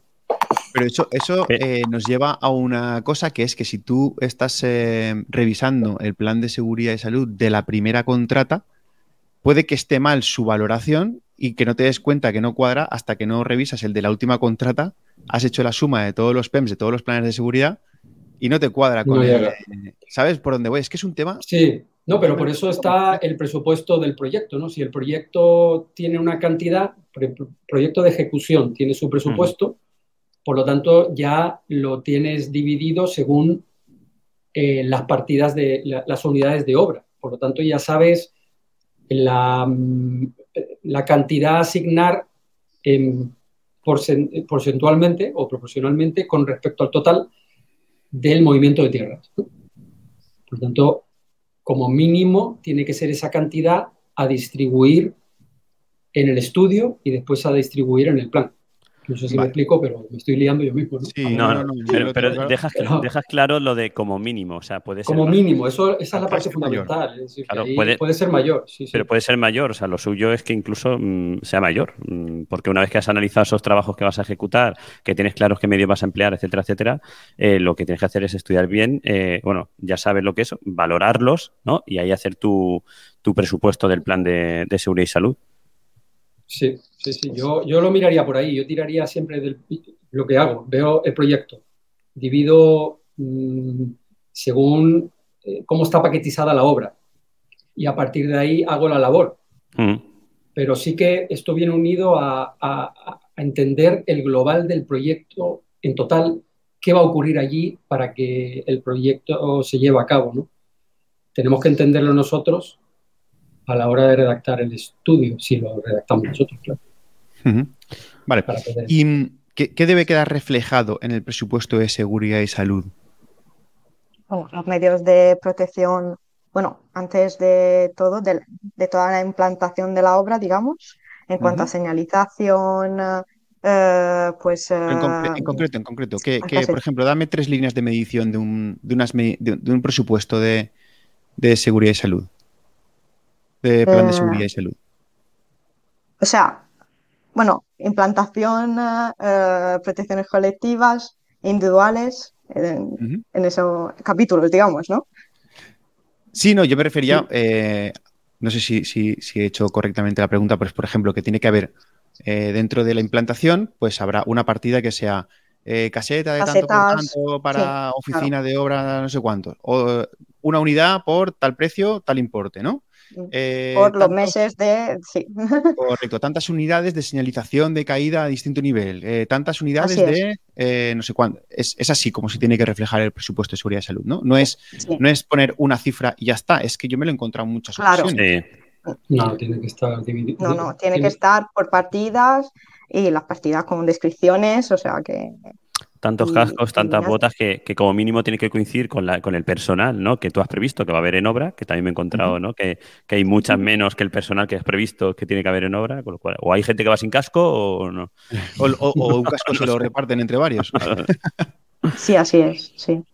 Vale, y, en tiempos, porque antes hemos hablado que hay un organigrama de eh, responsables preventivos y esos responsables preventivos tienen una dedicación que estará imputada a la parte de prevención de riesgos. ¿Eso se incluye en el plan de en el presupuesto del plan de seguridad?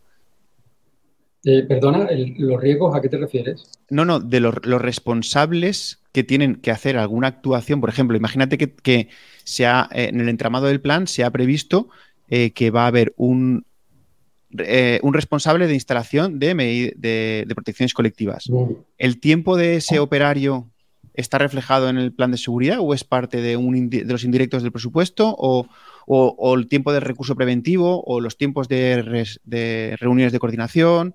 Al final no, reuniones de coordinación no tienen que estar. Son, pero lo que, lo que a la parte de prevención, ¿no? Lo que comentas de instalación de protección tiene que estar.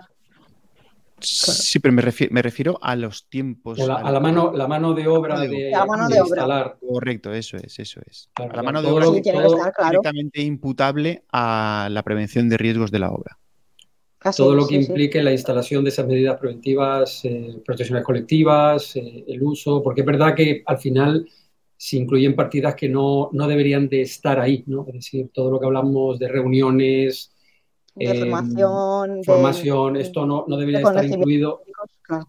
claro, porque esto es parte, a lo mejor, esos costes indirectos que tiene que tener ya la contrata por el hecho de ser una empresa, ¿no? De estar incluidos en su presupuesto, pero no dentro del plan de seguridad y salud. Claro, son obligaciones legales de la empresa. Ahí sí que mm, es verdad que es difícil, eh, porque nosotros cuando revisamos un plan muchas veces eliminamos esas partidas, ¿no? Oye, tantas reuniones de, seguridad y salud, no, no, esto no tiene que estar aquí. He, visto hasta andamios, es decir, que instalación de andamios, claro. Pero entonces exactamente es un medio auxiliar que no tiene que estar dentro del estudio de seguridad del plan de seguridad. Pero es verdad que mm, eh, también es verdad que lo que estamos viendo es el estudio de seguridad. Entonces, dentro del estudio de seguridad, a la hora de redactar el plan, ellos tienen, digamos que ellos tienen como referencia el estudio de seguridad. Y ahí también hay un presupuesto dentro del estudio, ¿no? a la hora de analizar cómo preparar el plan. Ese es otro de los puntos que quería. Que de normal cogen el del estudio, perdón, y, lo, pasan al plan. ese es otro de los puntos que quería lanzaros. Eh, si debe haber coincidencia de los medios previstos en el estudio de seguridad a la hora de pasarlos al plan de seguridad, porque a lo mejor si yo como redactor del estudio de seguridad tengo previsto que se van a utilizar estas eh, barandillas maravillosas de plástico azules que se anclan súper bien y que están súper aseadas, eh, pero luego el contratista eh, puede bajar en el presupuesto el nivel de esa protección porque al final está, está resolviendo de igual manera, está evitando el riesgo porque tiene una barandilla, pero si yo como redactor del estudio de seguridad he previsto un nivel de calidad de esas barandillas, ¿se puede en el presupuesto disminuir ese nivel de calidad? ¿O mientras se cumpla, mm. eh, mientras se salve o se evite el riesgo, ya está cumpliendo? ¿Sabes por dónde voy? Sí, sí, sí. Al final, una protección de borde se rige de la normativa que, aunque dices que son mejor calidad, no sé qué, pero a lo mejor la función es la misma porque tiene que cumplir la norma UNEN, 1.3, tal, tal, tal. Pero que yo creo que aquí eh, el problema surge que sí, te dice que va a colocar un medio, o sea, una protección colectiva que cumple, pero luego eh, la realidad es que te ponen unas barandillas de 1980. Oye, que tienes contra los de 1980. A ver, por favor. no hablemos, no hablemos del 70, pero, pero es verdad que al final, al final es, al final es, eh, es verdad, tú lo, tú lo tienes incluido si has redactado ese estudio de seguridad con unas, tú hablabas de calidad, tú hablabas de calidad, pero la función de protección, si es la misma, ahora bien, no pueden bajar ese eh, presupuesto, por eso hablábamos de mínimos, no puede llegar a, a bajar por, por debajo de lo que indica el estudio de seguridad. Puede tener una barandilla. proyectista he puesto unas condiciones, ¿no? Este sería como mi pliego de condiciones que luego hablaremos de él. Eh, yo, he condicionado cómo, mm. quiero que sean esas barandillas, eh, entonces ellos se la va, al final se la tienen que repercutir al, al, que paga, ¿no? Pero... Sí, sí, y al final, por eso lo nombraba al principio, el promotor te nombra para tener unas funciones y si tú pones esas mínimas calidades es el promotor el que manda también. Si, son esas, tienen que ser esas. Vale, correcto. Pasa con algunos clientes. Muy bien. Em, ¿Qué más, Antonio? Bueno, luego tenemos el tema del mismo, del presupuesto eh, a la hora de las certificaciones. Si, pues ya que la tenemos dividido ¿no? en esos capítulos eh, y con esas unidades de obra, entendemos eh, que, que, se certificarán conforme se estén usando en obra o conforme, ¿no? conforme se vayan usando si aún no has puesto pues las redes tipo Orca, no la vas a certificar aún. Eh, Hay sería, cosas que... sería lo normal. Por supuesto, ¿no? Claro, claro. Lo que pasa es que, lo normal es que lo hagan por porcentajes. Sí, o por dividir por plazo, sí. Mm. sí. Pero porque, Enrique, al final el, el, presupuesto general de la obra viene, mm, viene como una partida alzada de tanto de seguridad y salud ¿vale? Aunque el plan, mm, digo, en, muchas de las obras que vemos, ¿vale? eh, aunque el plan de seguridad y salud sí que viene desglosado, pero la, realidad es que muchas veces viene como un, el constructor ha dado un precio por en su presupuesto, que no en el plan, en su presupuesto, que ha cerrado con el promotor, de una cantidad y van certificando por porcentaje. Hmm. que no debería ser así, no debería ser así.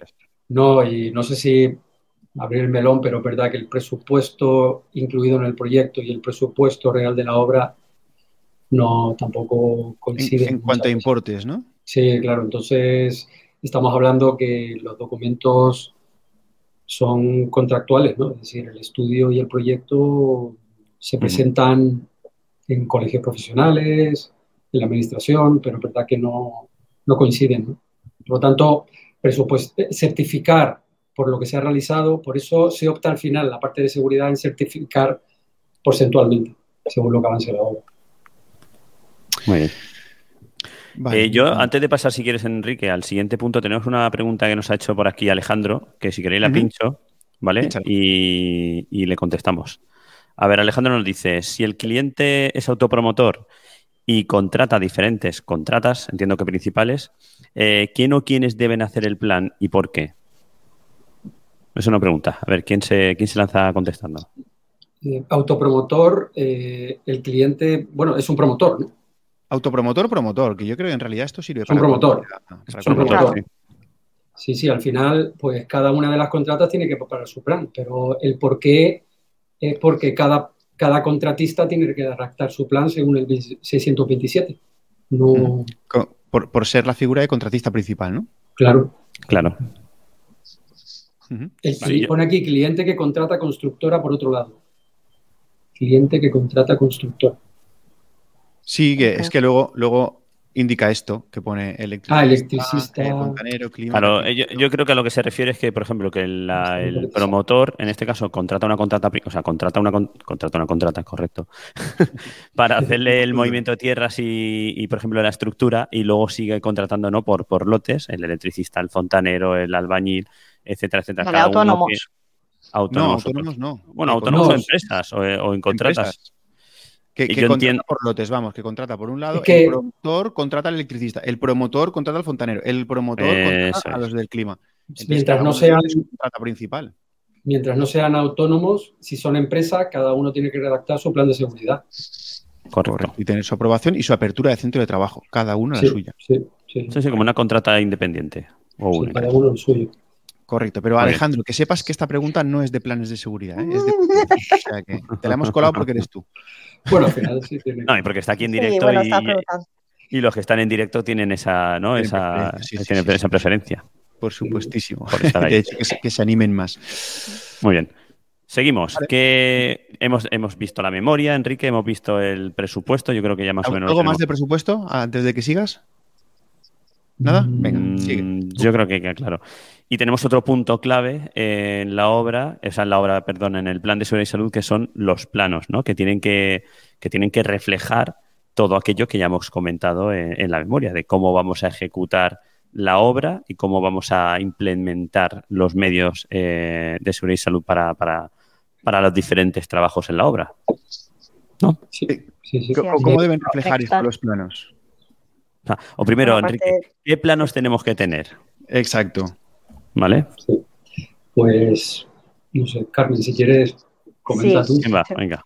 Sí, seguramente, a ver, eh, los primeros que serían los de implantación y los, de implantación de verdad, que Yo creo que se va a colocar la grúa, ¿no? El de situación. Sí. Primero de situación. seguramente. Sí, sí. De situación es el primero. ¿Dónde está la obra? no te aporta nada, porque ya hay un plano de situación que está en el proyecto. También yo creo que verdad. preventivamente no aporta nada. No, no, yo, sí que lo pido. Mm. Sí, yo lo suelo pedir también, que esté el plano de situación. A ver si, a ver si sabe, a ver si sabe dónde es la obra. Qué malo soy. No, no, no. Por retiro. Mira, Carmen, perdona. Sigue. Sí, los planos de implantación que reflejan de verdad, o sea, la implantación de la obra, porque al final eh, en el estudio pues se, han tenido en cuenta eh, cómo se iba a organizar la obra, pero luego el jefe de obra eh, pues eh, va, tiene que mm, pues organizar la obra según por fases. Es que tendrían que ser los, los planos de implantación por fases, en verdad, para que sea más realista luego. Define, eh, para el que no lo sepa, define qué debe reflejarse en un plano de implantación en concreto.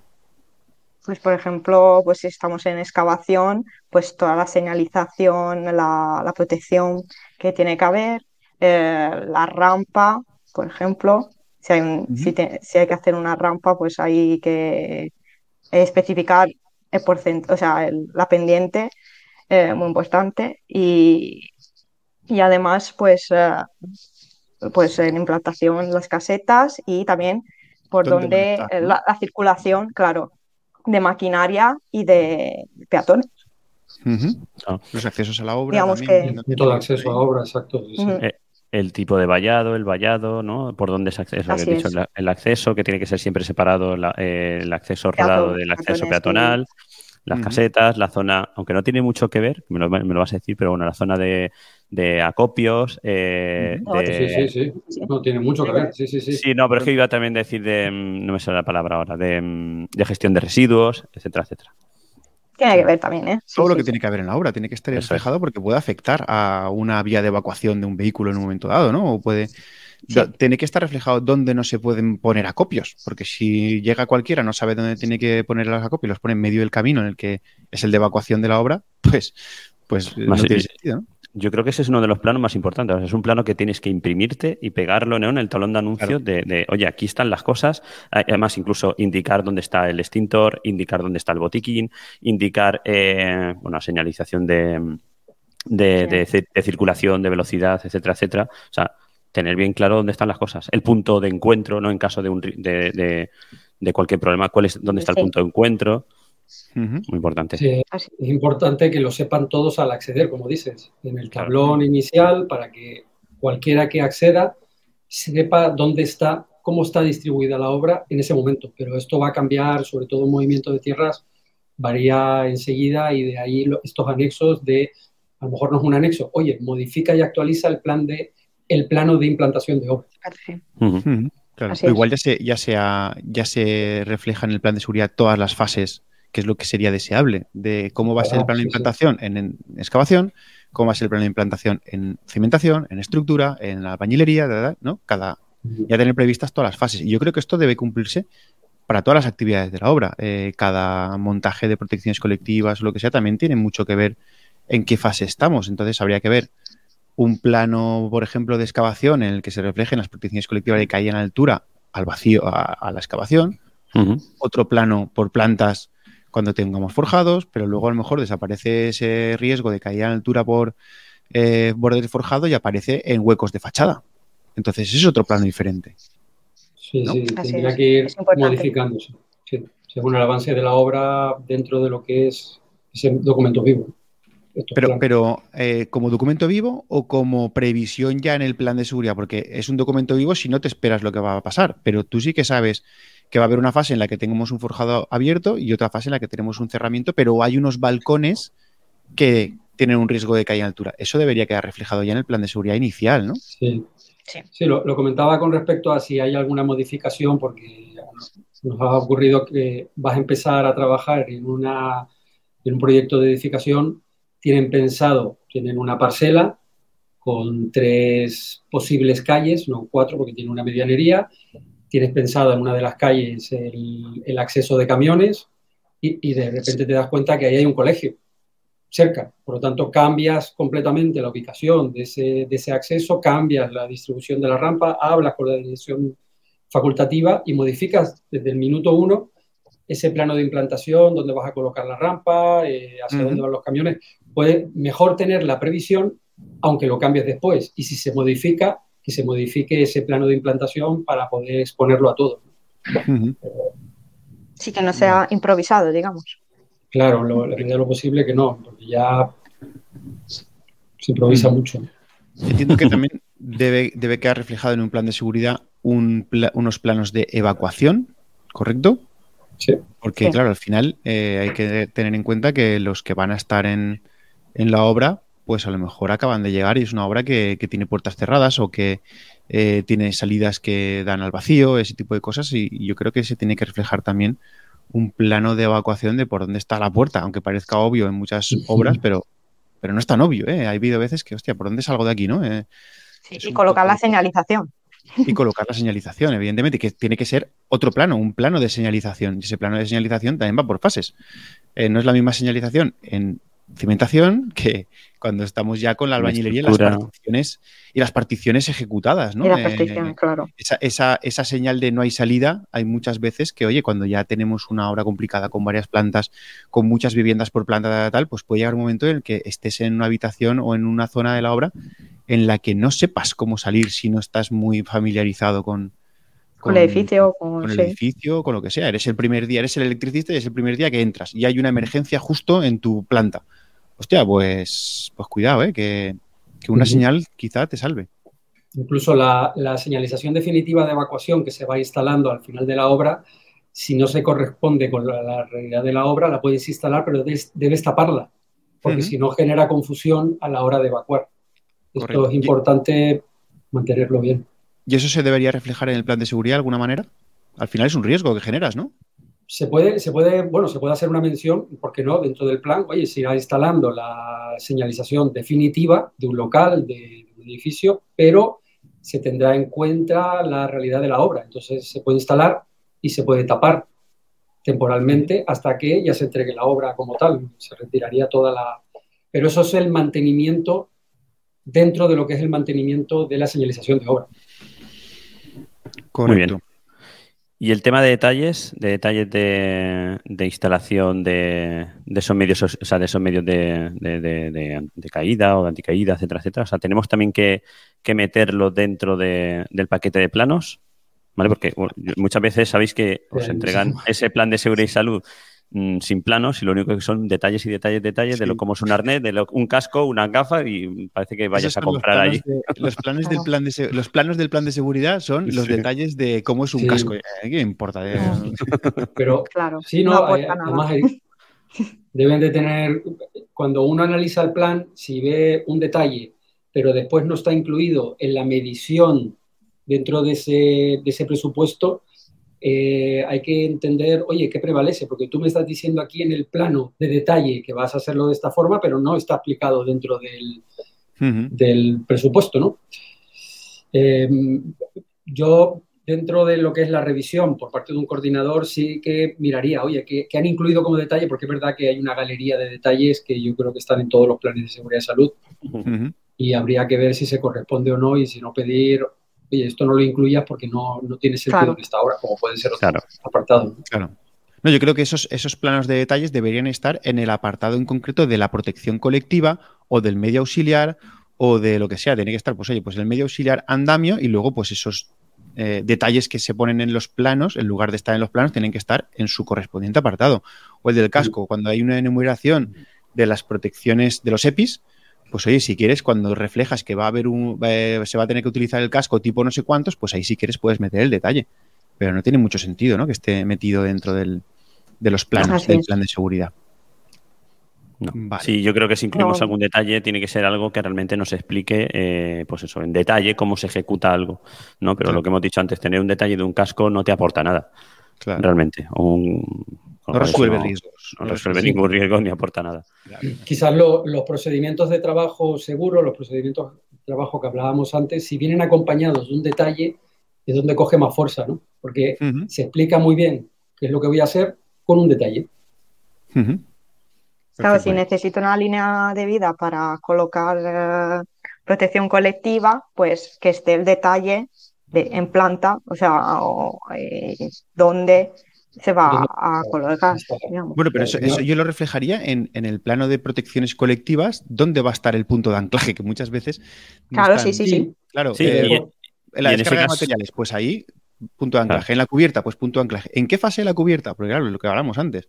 ¿Dónde pongo el punto de anclaje cuando la cubierta está ya completamente terminada y tengo la fachada ejecutada y no puedo anclar ni arriba, ni en el lateral, ni nada? Pues eso tiene que estar previsto en el plan de seguridad. ¿Dónde va a ir ese punto de anclaje en esa fase final de la obra. Sí, ese detalle a lo mejor es va a colocar las máquinas de aire arriba, por ejemplo, ¿no? Sí, el detalle es del punto de anclaje quizás específico, cómo se tiene que hacer ese punto de anclaje, puede haber un detalle del mismo, ¿no? Eso sí. una explicación de que tiene que estar certificado como tal según normativa. Y va a haber una línea de vida que puede ser em, unida a esos puntos de anclaje o que se coge a elementos estructurales del edificio en ese momento. ¿no? Pero esos son los detalles que tienen que haber. Por eso digo, de unirlos, estaría perfecto unirlo con esos procedimientos de trabajo. Claro. Vale. ¿Algo más sobre los Algo más de planos. ¿Nos hemos dejado algo eh, que la gente tenga que revisar o que comprobar o que añadir en sus planes de seguridad? ¿No? Yo creo que está completo. Otro apartado Otro punto. de seguridad es el plan de emergencia. ¿no? Eh, tiene que tener un plan de emergencia los planes de seguridad. ¿Qué, mayor eh, riesgo puede haber que se acontezca un incendio o que haya una caída o que alguien se quede colgando un arnés y tengamos que tener los procedimientos de rescate? Ese tipo de cosas tiene que estar en el, plan de emergencia. ¿Qué deberíamos reflejar en el plan de emergencia? Las actuaciones a seguir en caso de emergencia. Por lo tanto, quién se pone en marcha, quién debe avisar a quién, cómo se avisan, eh, cuáles son los, esas funciones y responsabilidades a la hora de actuar en caso de emergencia. Es fundamental porque cuando actuamos de forma, cuando nos han explicado de las diferentes charlas que hemos tenido, incluso con bomberos, eh, cuando estamos en situación de emergencia con nervios, tu, tu visión se reduce. Tu visión se reduce a un punto, estás nervioso, por eso te llegas a tropezar. Por eso una obra tiene que estar limpia y organizada, porque en caso de emergencia tienes que saber salir de forma casi automática. Dentro de ese plan de emergencia tiene que haber a lo mejor unos eh, simulacros de emergencia. No se suelen hacer, en algunas obras sí las llevamos a cabo, pero saber qué hay que hacer casi de forma automática es importante y tiene que estar incluido aquí. ¿Quiénes son los responsables? ¿Cómo se comunican? Y a partir de ahí, por dónde salir y que esté todo limpio y despejado como parte de ese, documento. Correcto, muy bien y mm, deberían, deberían reflejarse los eh, equipos de emergencia, eh, aparte de... Aparte, antes lo estamos comentando, ¿no? que, muchas veces se, dice, pues el jefe de emergencia, los equipos auxiliares, no sé cuántos, pero deberíamos enumerar o hacer nominales esos, esos eh, puestos y cada uno de ellos debería estar reflejado qué información debe de recibir para poder ser jefe de emergencias. O porque si eres jefe de emergencias, pero no te han dicho qué tienes que hacer en caso de una de emergencia, pues no. tiene mucho sentido, ¿no? ¿Eso debe estar reflejado en el plan de seguridad o eso ya eh, se le tiene que dar como información aparte?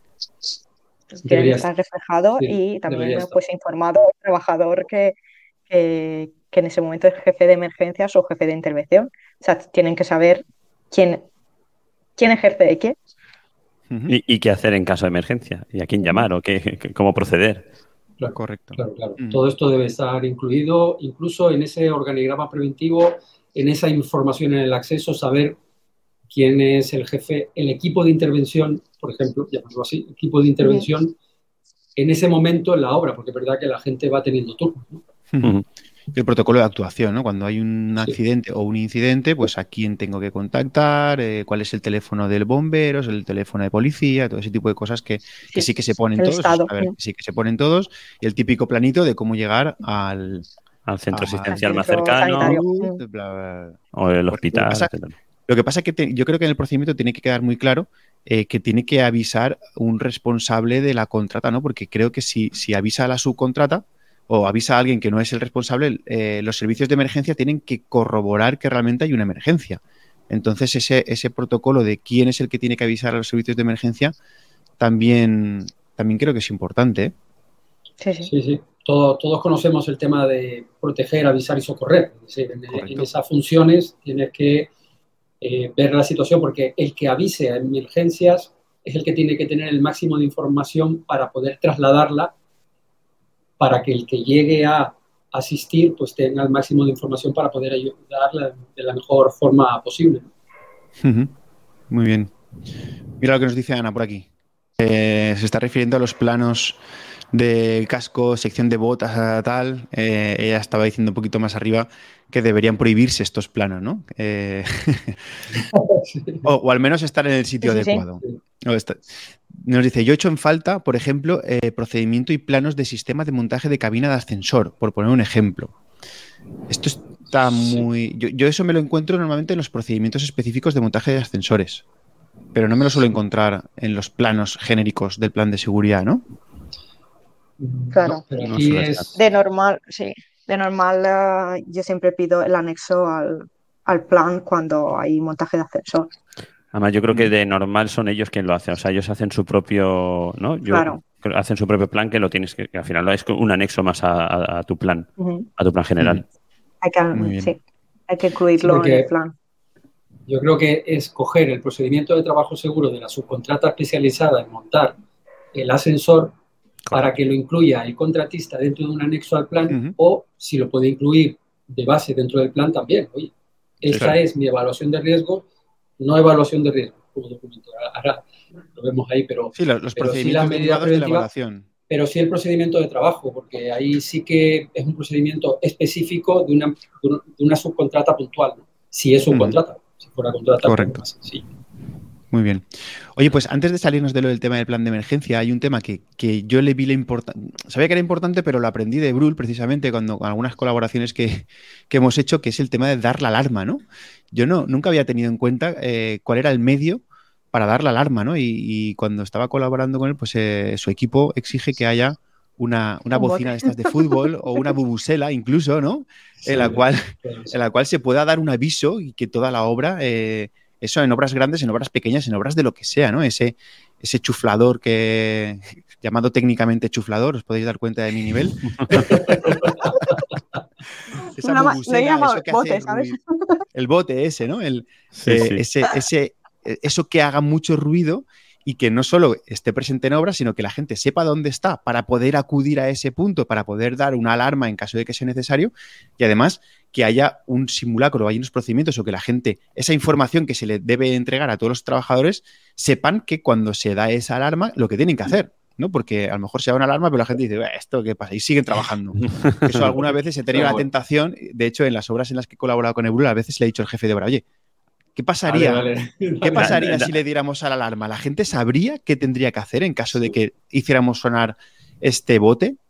Y pues ahí, sobre, sobre lo que comentas, es fundamental que en el plan de seguridad y salud esté parte de la información que se le tiene que entregar a todos los trabajadores y visitas de haber accedido a un centro de trabajo. Por lo tanto, si tú escuchas una alarma, tienes que saber independientemente de quién seas en ese momento dentro de ese centro de trabajo, la obra, ¿qué es lo que tienes que hacer? Oye, a lo mejor suena la alarma, soy visitante, estoy acompañado por alguien de la contrata y te va a sacar al punto de encuentro. No tienes que hacer nada más.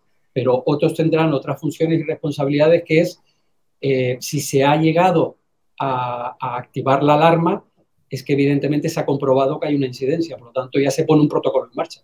¿Quién avisa a quién? Y a, dónde, dónde, dónde, tendríamos que ir. ¿no? Pero es, es parte de esa información a incluir dentro del plan de seguridad. Ahora bien, ¿dónde? Claro, dentro de ese plan de emergencia, ¿no? En el plan, de, emergencia, claro. El plan de emergencia, exactamente. Bueno, o el procedimiento de visitas, que también debería haber un, un procedimiento de, de, de, las visitas o de cuando va, por ejemplo, eh, el laboratorio, que muchas veces se nos olvida el meter el, laboratorio que va a hacer la, toma de hormigones, por ejemplo, y normalmente no suele estar reflejado dentro del plan de seguridad. Si hay una emergencia en ese momento, ese operario que está tomando las, muestras mm, no tiene conocimiento de qué, está pasando aquí, ¿no? De ahí informar de forma adecuada a cualquiera que entre en obra y que sepa qué es lo que tiene que hacer en caso de emergencia dentro del plan. Oye, hoy en día, por ejemplo, está, está muy al día, valga la redundancia, que diariamente o semanalmente o periódicamente van los que limpian las, los, los inodoros portátiles, ¿vale? Que son los que los vacían, estos químicos, los vacían y, los limpian. Esa gente entra en la obra, pero, pero nadie los tiene en cuenta, ¿no? En los entramados del plan de seguridad. En fin, em, más cosas del plan de emergencia. ¿Visto? Abrimos el melón que nos queda, porque ya estamos acabando, ¿eh? no os asustéis, estamos ya acabando, eh, pero hay un melón que, yo siempre he hecho atrás muchos planes y me dicen, pero si esto, esto lo pongo en todos. El melón del pliego de condiciones en el plan de seguridad. A ver, ¿qué, me decís de que haya un pliego de condiciones en el plan de seguridad? Carmen. a ver, respecto, aquí hay un, una mm, bueno, información, eh, bueno, se declaró, digamos, eh, perdón, se realizó una consulta por parte de Ramón Pérez Merlos a la inspección de, de Murcia de la región de Murcia y digamos eh, que contestó que pliego de condiciones, pues eh, a no ser eh, el plan de seguridad y salud un, un documento contractual, pues no tenía que estar incluido en el plan. Y se entiende pues así, porque el pliego de condiciones en verdad es un documento de contrato. Y el documento de contrato que tenemos de referencia de la obra es el estudio de seguridad y salud. Por eso está incluido el pliego de condiciones, claro, en el... el, que pone las condiciones de cómo se tienen que hacer las cosas es desde el que redacta el estudio de seguridad de salud. ¿no? Es, por eso me refería un poquito antes a lo del tema que hemos hablado de las barandillas. Si yo condiciono que sean las barandillas así, así, así, así, claro, eso es un condicionante del estudio. A lo mejor ahí habría que, que verlo. Pero en realidad no debe haber pliego de condiciones en el plan de seguridad de salud, ¿correcto? Correcto. Correcto. Vale. ¿Y evaluación de riesgos? Antes algo hemos comentado. Debe haber una evaluación. ¿Es correcto que haya una evaluación de riesgos? O mejor dicho, ¿es correcto que yo como coordinador de seguridad apruebe, un plan de seguridad en el que haya reflejado una evaluación de riesgos? Sí, porque al final, como técnicos que hemos aprobado ese documento, estamos aprobando esa evaluación de riesgos. Por lo tanto, yo creo que esa evaluación de riesgos que viene redactada por otro técnico en prevención de riesgos laborales, ya sea el departamento interno de prevención de la contrata o externo, eh, yo entiendo que no, es decir, lo que tenemos que tener es el, resultado de esa evaluación de riesgo, las medidas preventivas, pero la evaluación de riesgo como tal... No, no debe estar. Podemos eh, rechazar o debemos rechazar un plan de seguridad que no llegue con una evaluación de riesgo. Debemos, yo creo que debemos. Vale, correcto. ¿Qué más cosas, Antonio? Pues yo creo que bueno, hemos repasado, sí, nos queda un puntito, hemos repasado por hacer un pequeño repaso, ¿no? Los, puntos a tener en cuenta en la memoria, eh, los puntos a tener en cuenta en el presupuesto, en los planos, en el plan de emergencia. Eh, y bueno, eh, finalmente hemos dicho el tema del pliego de condiciones que, no tiene, que no tiene que haber un, pliego de condiciones porque no es un documento contractual. Y nos queda el tema de, de los proyectos, de las obras, ¿vale? Que no tienen proyecto. Eh, y por tanto no tienen de seguridad y salud. Eh, ¿Es necesario hacer un plan de seguridad y salud o qué tenemos que hacer? Plan no. Plan no. no llamarlo plan, claro. Plan no, no es un plan, pero sí es un documento preventivo. Por lo tanto, al final requeriría los mismos apartados que hubiesen un plan sin llamarlo plan de seguridad y salud. Claro, porque al final la normativa lo, lo que exige es un plan de seguridad y salud en el caso de que hay eh, un estudio, básico, un estudio. Entonces, eh, no, no, se puede llamar plan, digamos, al, documento que se va a generar, aunque la obra eh, sea sin proyecto. ¿Cómo se llamaría? documento, de gestión preventiva, de la obra. Vale. Ok, pero al final debe reflejar prácticamente lo mismo que el plan de seguridad o, es, mm, no es necesario que tenga todos estos apartados que hemos estado eh, enumerando durante casi dos horas de programa? Yo entiendo que tiene que mm, reflejar todo lo que hemos comentado. Vale, esos apartados debe contemplarlos todos, a pesar de que a lo mejor si es una obra pequeñita que no tiene proyecto, pues quizás sean más reducidos, pero lo que son los apartados eh, tienen que estar. Memoria, presupuesto, eh, plan, de eh, plan de emergencia y los planos. Vamos, a ver, sí, planos, depende si es una reforma de una vivienda bueno, mm, también tiene que tener una señalización y también tiene que tener unas medidas preventivas. Sí, sí, sí, pero a lo mejor no todos los planos porque no... No todos los que hemos hablado. Sí, los necesarios, evidentemente. Siempre, sí, los necesarios, claro, claro. Poner paja en un plan de seguridad yo creo que es contraproducente, ¿no? Al final hay que, hay que poner lo que es necesario para que se quede claro lo que hemos dicho al principio, el qué, el cómo, el dónde, el por quién y con qué medios, es lo que tiene que quedar reflejado. Poner paja no tiene ningún sentido. No, no, no. no. ahora que a la hora de revisar nosotros los estudios, como ya todo llega electrónico, te llega un PDF, pues puedes buscar por términos, oye, ¿cómo está esto? ¿Cómo está esto? Después mira el índice, mira cómo está compuesto este plan. Entonces, digamos que los compañeros que estén trabajando en, contratas y sean técnicos en prevención, redactando planes, pues haría lo mismo, ¿no? Eh, cómo contestar estas preguntas, cómo distribuirlo y cómo tenerlo de forma organizada dentro de un documento. Vale. Muy bien. Pues queda, queda claro. Se nos han acabado los puntos del plan de seguridad. Sí, sí. Yo creo que ha quedado bastante claro cómo, qué, tiene que contener un plan de seguridad y salud. ¿Y, qué puntos tenemos que revisar los coordinadores? Sí, sí, sí. Una cosa eh, referida al documento de eh, gestión de preventiva que el, eh, coordinador no lo tiene que aprobar. Ah. Solamente pues supervisar. Sí. Ajá, vale. No hay una aprobación. no se pide una aprobación. No. Pero sí que tiene que haber una comprobación de que existe. Claro, una, un acta de supervisión que, que le llega, o digamos, al coordinador de seguridad de salud el, el, documento. Vale. Y que se vale, Pues... Pues nada, pues la misión que teníamos en este programa, que la misión, como hemos dicho al principio, era que eh, queríamos enumerar cuál es el contenido que debe tener como mínimo un plan de seguridad. Yo creo que ha quedado ha quedado mínimamente claro, ¿no? Podríamos estar más tiempo, pero yo creo que, la, hemos, la hemos cumplido y también más o menos eh, cuáles son los puntos que debemos eh, comprobar los coordinadores de seguridad a la hora de hacer una aprobación de plan de seguridad. Esperamos que os sirva. Pero bueno, teníamos algunas preguntas, tenemos un par de preguntas de oyentes que si te parece, Antonio, las pasamos, eh, las mencionamos las, y, las, y las respondemos antes de despedir a los invitados, ¿te parece? Vale. Venga, pues dale tú. Le damos a la tor, ¿no?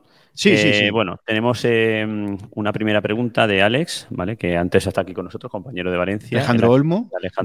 Además, compañero podcaster de Aula Passive. Aula Passive, En cuanto se acabe este programa, os vais a buscar Aula Passive y le dais a, reproducir.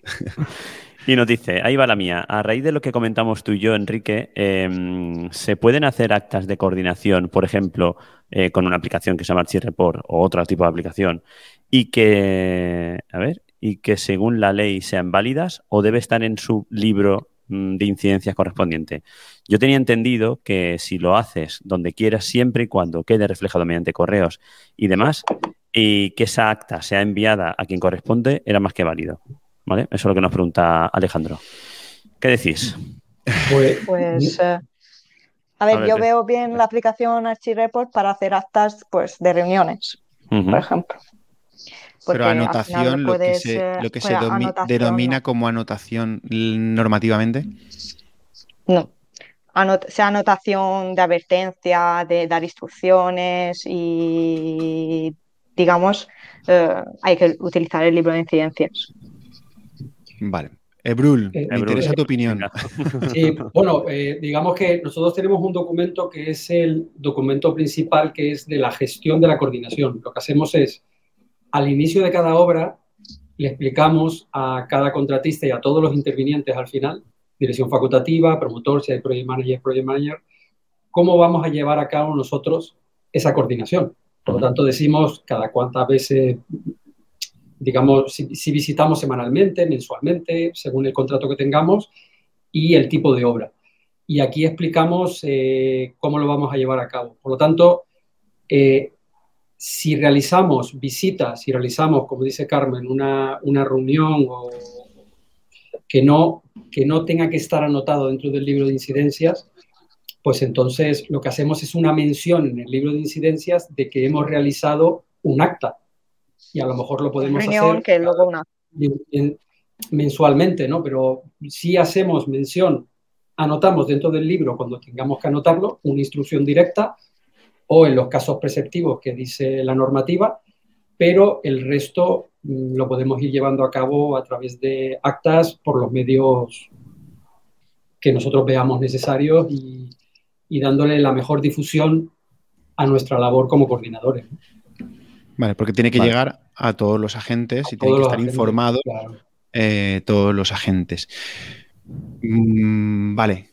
Vale, yo creo que eh, queda bastante claro, ¿no? Claro, el, en cuanto a la aplicación ArchiReport, la verdad que para reuniones de coordinación eh, viene muy bien porque al final te pueden eh, firmar directamente el acta y, ya tienes el documento en digital, que puedes enviar luego a los intervinientes de la obra.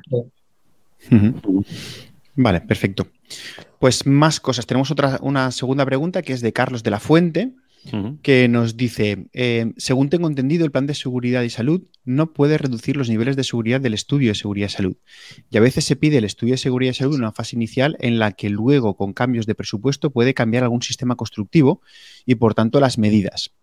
¿Hasta qué punto hay que ser prudentes en no poner unos niveles de seguridad que condicionen demasiado al plan de seguridad y salud a nivel de costes o que luego esa constructora tenga menos medios? Y esta pregunta es un poco para los que les toca hacer el plan y les dan un estudio de seguridad. No sé si procede, pero la suelto.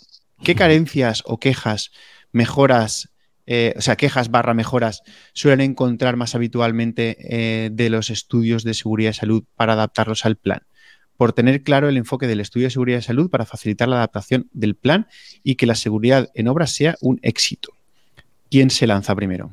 Yo aquí también yo quiero decir cosas. Esto, esto, es una cadena, lo hablábamos al principio, es decir, si no tenemos bien definido el proyecto, no tenemos bien definido el estudio y estamos a un pedimos a un contratista que prepare un plan, evidentemente van a haber carencias y no, no se trata de que baje el nivel de seguridad y salud, sino que ya partimos mal Evidentemente partimos mal y tenemos que hacer rápido cada vez más a la hora de redactar un estudio, pedir un plan de seguridad y todo lo hacemos. Por eso hay tantos anexos quizás al plan de seguridad, cuando tienen que haber anexos, evidentemente, pero a lo mejor no tantos y, no, y, no tan al inicio de la obra. Pero mm, también una de las partes de la pregunta que creo que hacía referencia a si, si cambia un procedimiento constructivo. ¿no? Por lo tanto, si esto fuese así, yo diría que también hay que hacer un anexo al estudio de seguridad. Claro, cambiar el proyecto, la parte específica del proyecto, modificado en que se incluye también eh, la parte de estudio de seguridad y salud. Claro, hay que modificarlo, entregarlo y que exista ese anexo al plan de seguridad. Pero modificando el estudio. Yo, voy a, a partir de la premisa que el estudio de seguridad de salud yo no mm, creo que es un documento que eliminaría, ¿vale? Entonces, partiendo de esa premisa, no sé si se tendría que hacer esos anexos porque no tiene ningún sentido eh, hacer un anexo al estudio de seguridad cuando realmente la prevención se gestiona con el plan de seguridad, ¿no? Que se tenga que poner condicionantes para que ese plan de seguridad cumpla unos mínimos, cierto, evidentemente, pero de ahí a que se convierta en un estudio de seguridad, que el que redacta el estudio de seguridad tenga que saber con qué medios el el contratista va a hacer los trabajos, pues mm, no lo veo. Y ahí me quedo, ¿no? Pero también, puestos aquí, tiene que haber un estudio de seguridad, eh, está, eh, está preguntando el compañero que hasta qué punto hay que ser prudentes en no poner unos niveles de seguridad que condicionen el plan de seguridad y salud. Yo creo que ahí estamos equivocados. Si tú haces un estudio de seguridad, tienes que poner los niveles que como técnico consideres necesarios para que se garantice la seguridad de la obra. Y no tienes que pensar en que le vaya a costar más caro al, al contratista. Tienes que pensar en cuáles son los medios necesarios, imprescindibles, para eliminar los riesgos. Y a partir de ahí, pues ya está, eh, te estás cumpliendo con tu, con tu obligación, ¿no?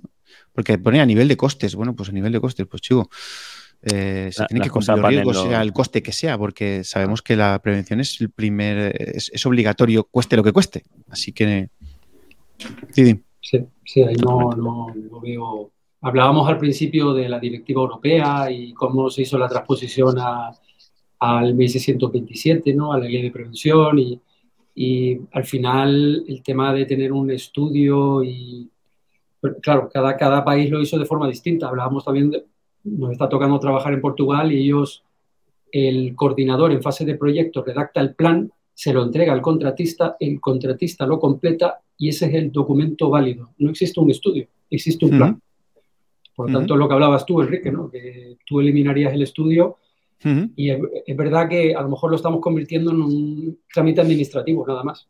De, hecho, de hecho yo eh, el estudio lo convertiría en lo reduciría al pliego de condiciones que el contratista tiene que tener en cuenta para redactar su plan. Yo te condiciono, mira, como mínimo quiero que hagas esto, esto, esto y esto. ¿Cómo lo vas a hacer? Dame el plan. Claro. Yo creo que tiraría por ahí. Sí, sí, sí. Pero bueno, oye, y en la, segunda parte que pone eh, qué carencias o quejas eh, mejoras se suelen encontrar más, más habitualmente de los estudios de seguridad, y es que creo que el que va a redactar el plan de seguridad, eh, por normativa, tenemos que decir oficialmente que se basa en el estudio de seguridad.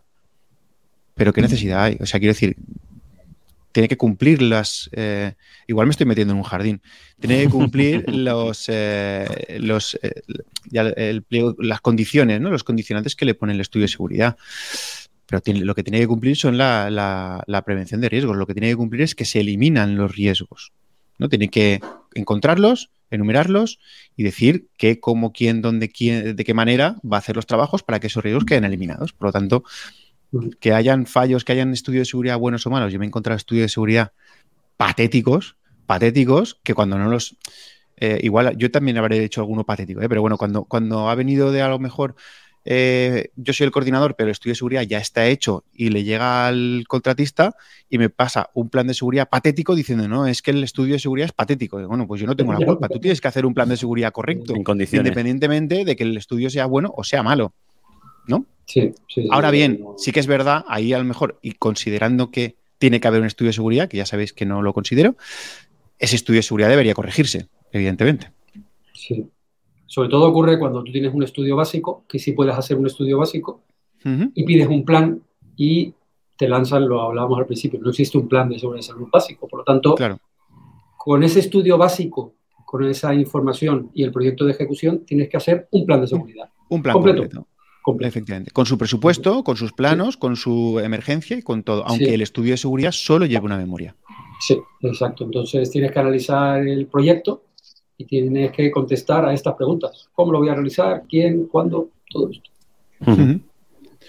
Correcto, pues. Muy bien. Antonio, yo creo que tendríamos que dejar de dar la chapa ya en este programa, ¿no? Yo creo que están dos horas de programa y escucha, no, Acabamos de batir el récord, creo yo.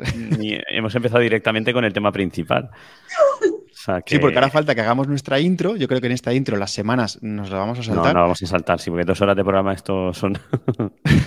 es para partirlo en dos y escuchártelo poquito a poquito. Y tomando eso ya, eso, lo, lo, decidiremos.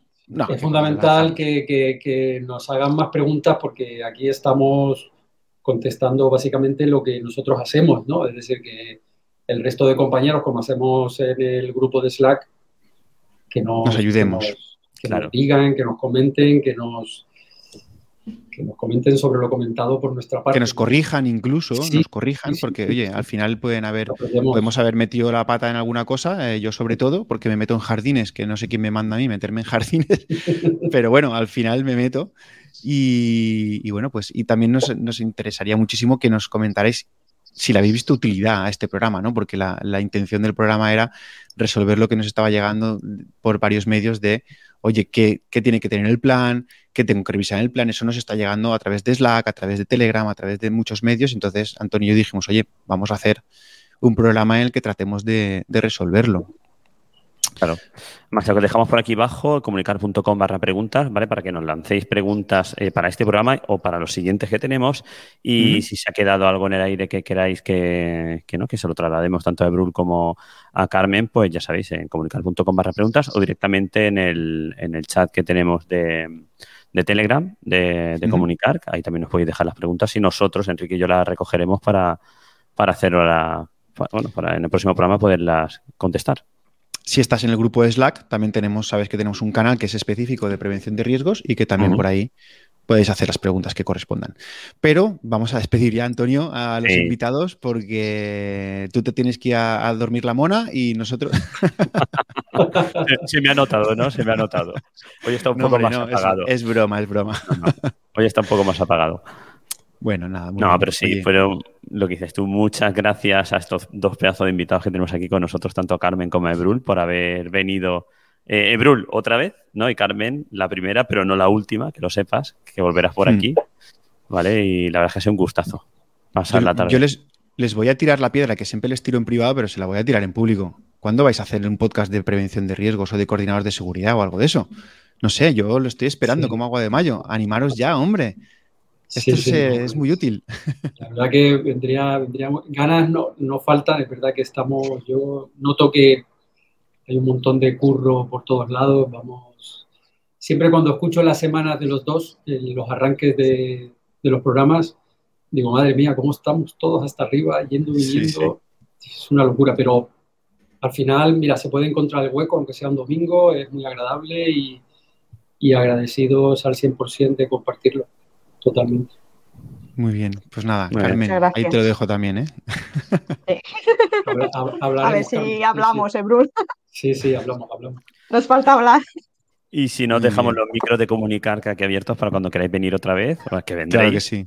Para, contarnos alguna cosilla. Muchas gracias por la invitación. Gracias. Estoy agradecida.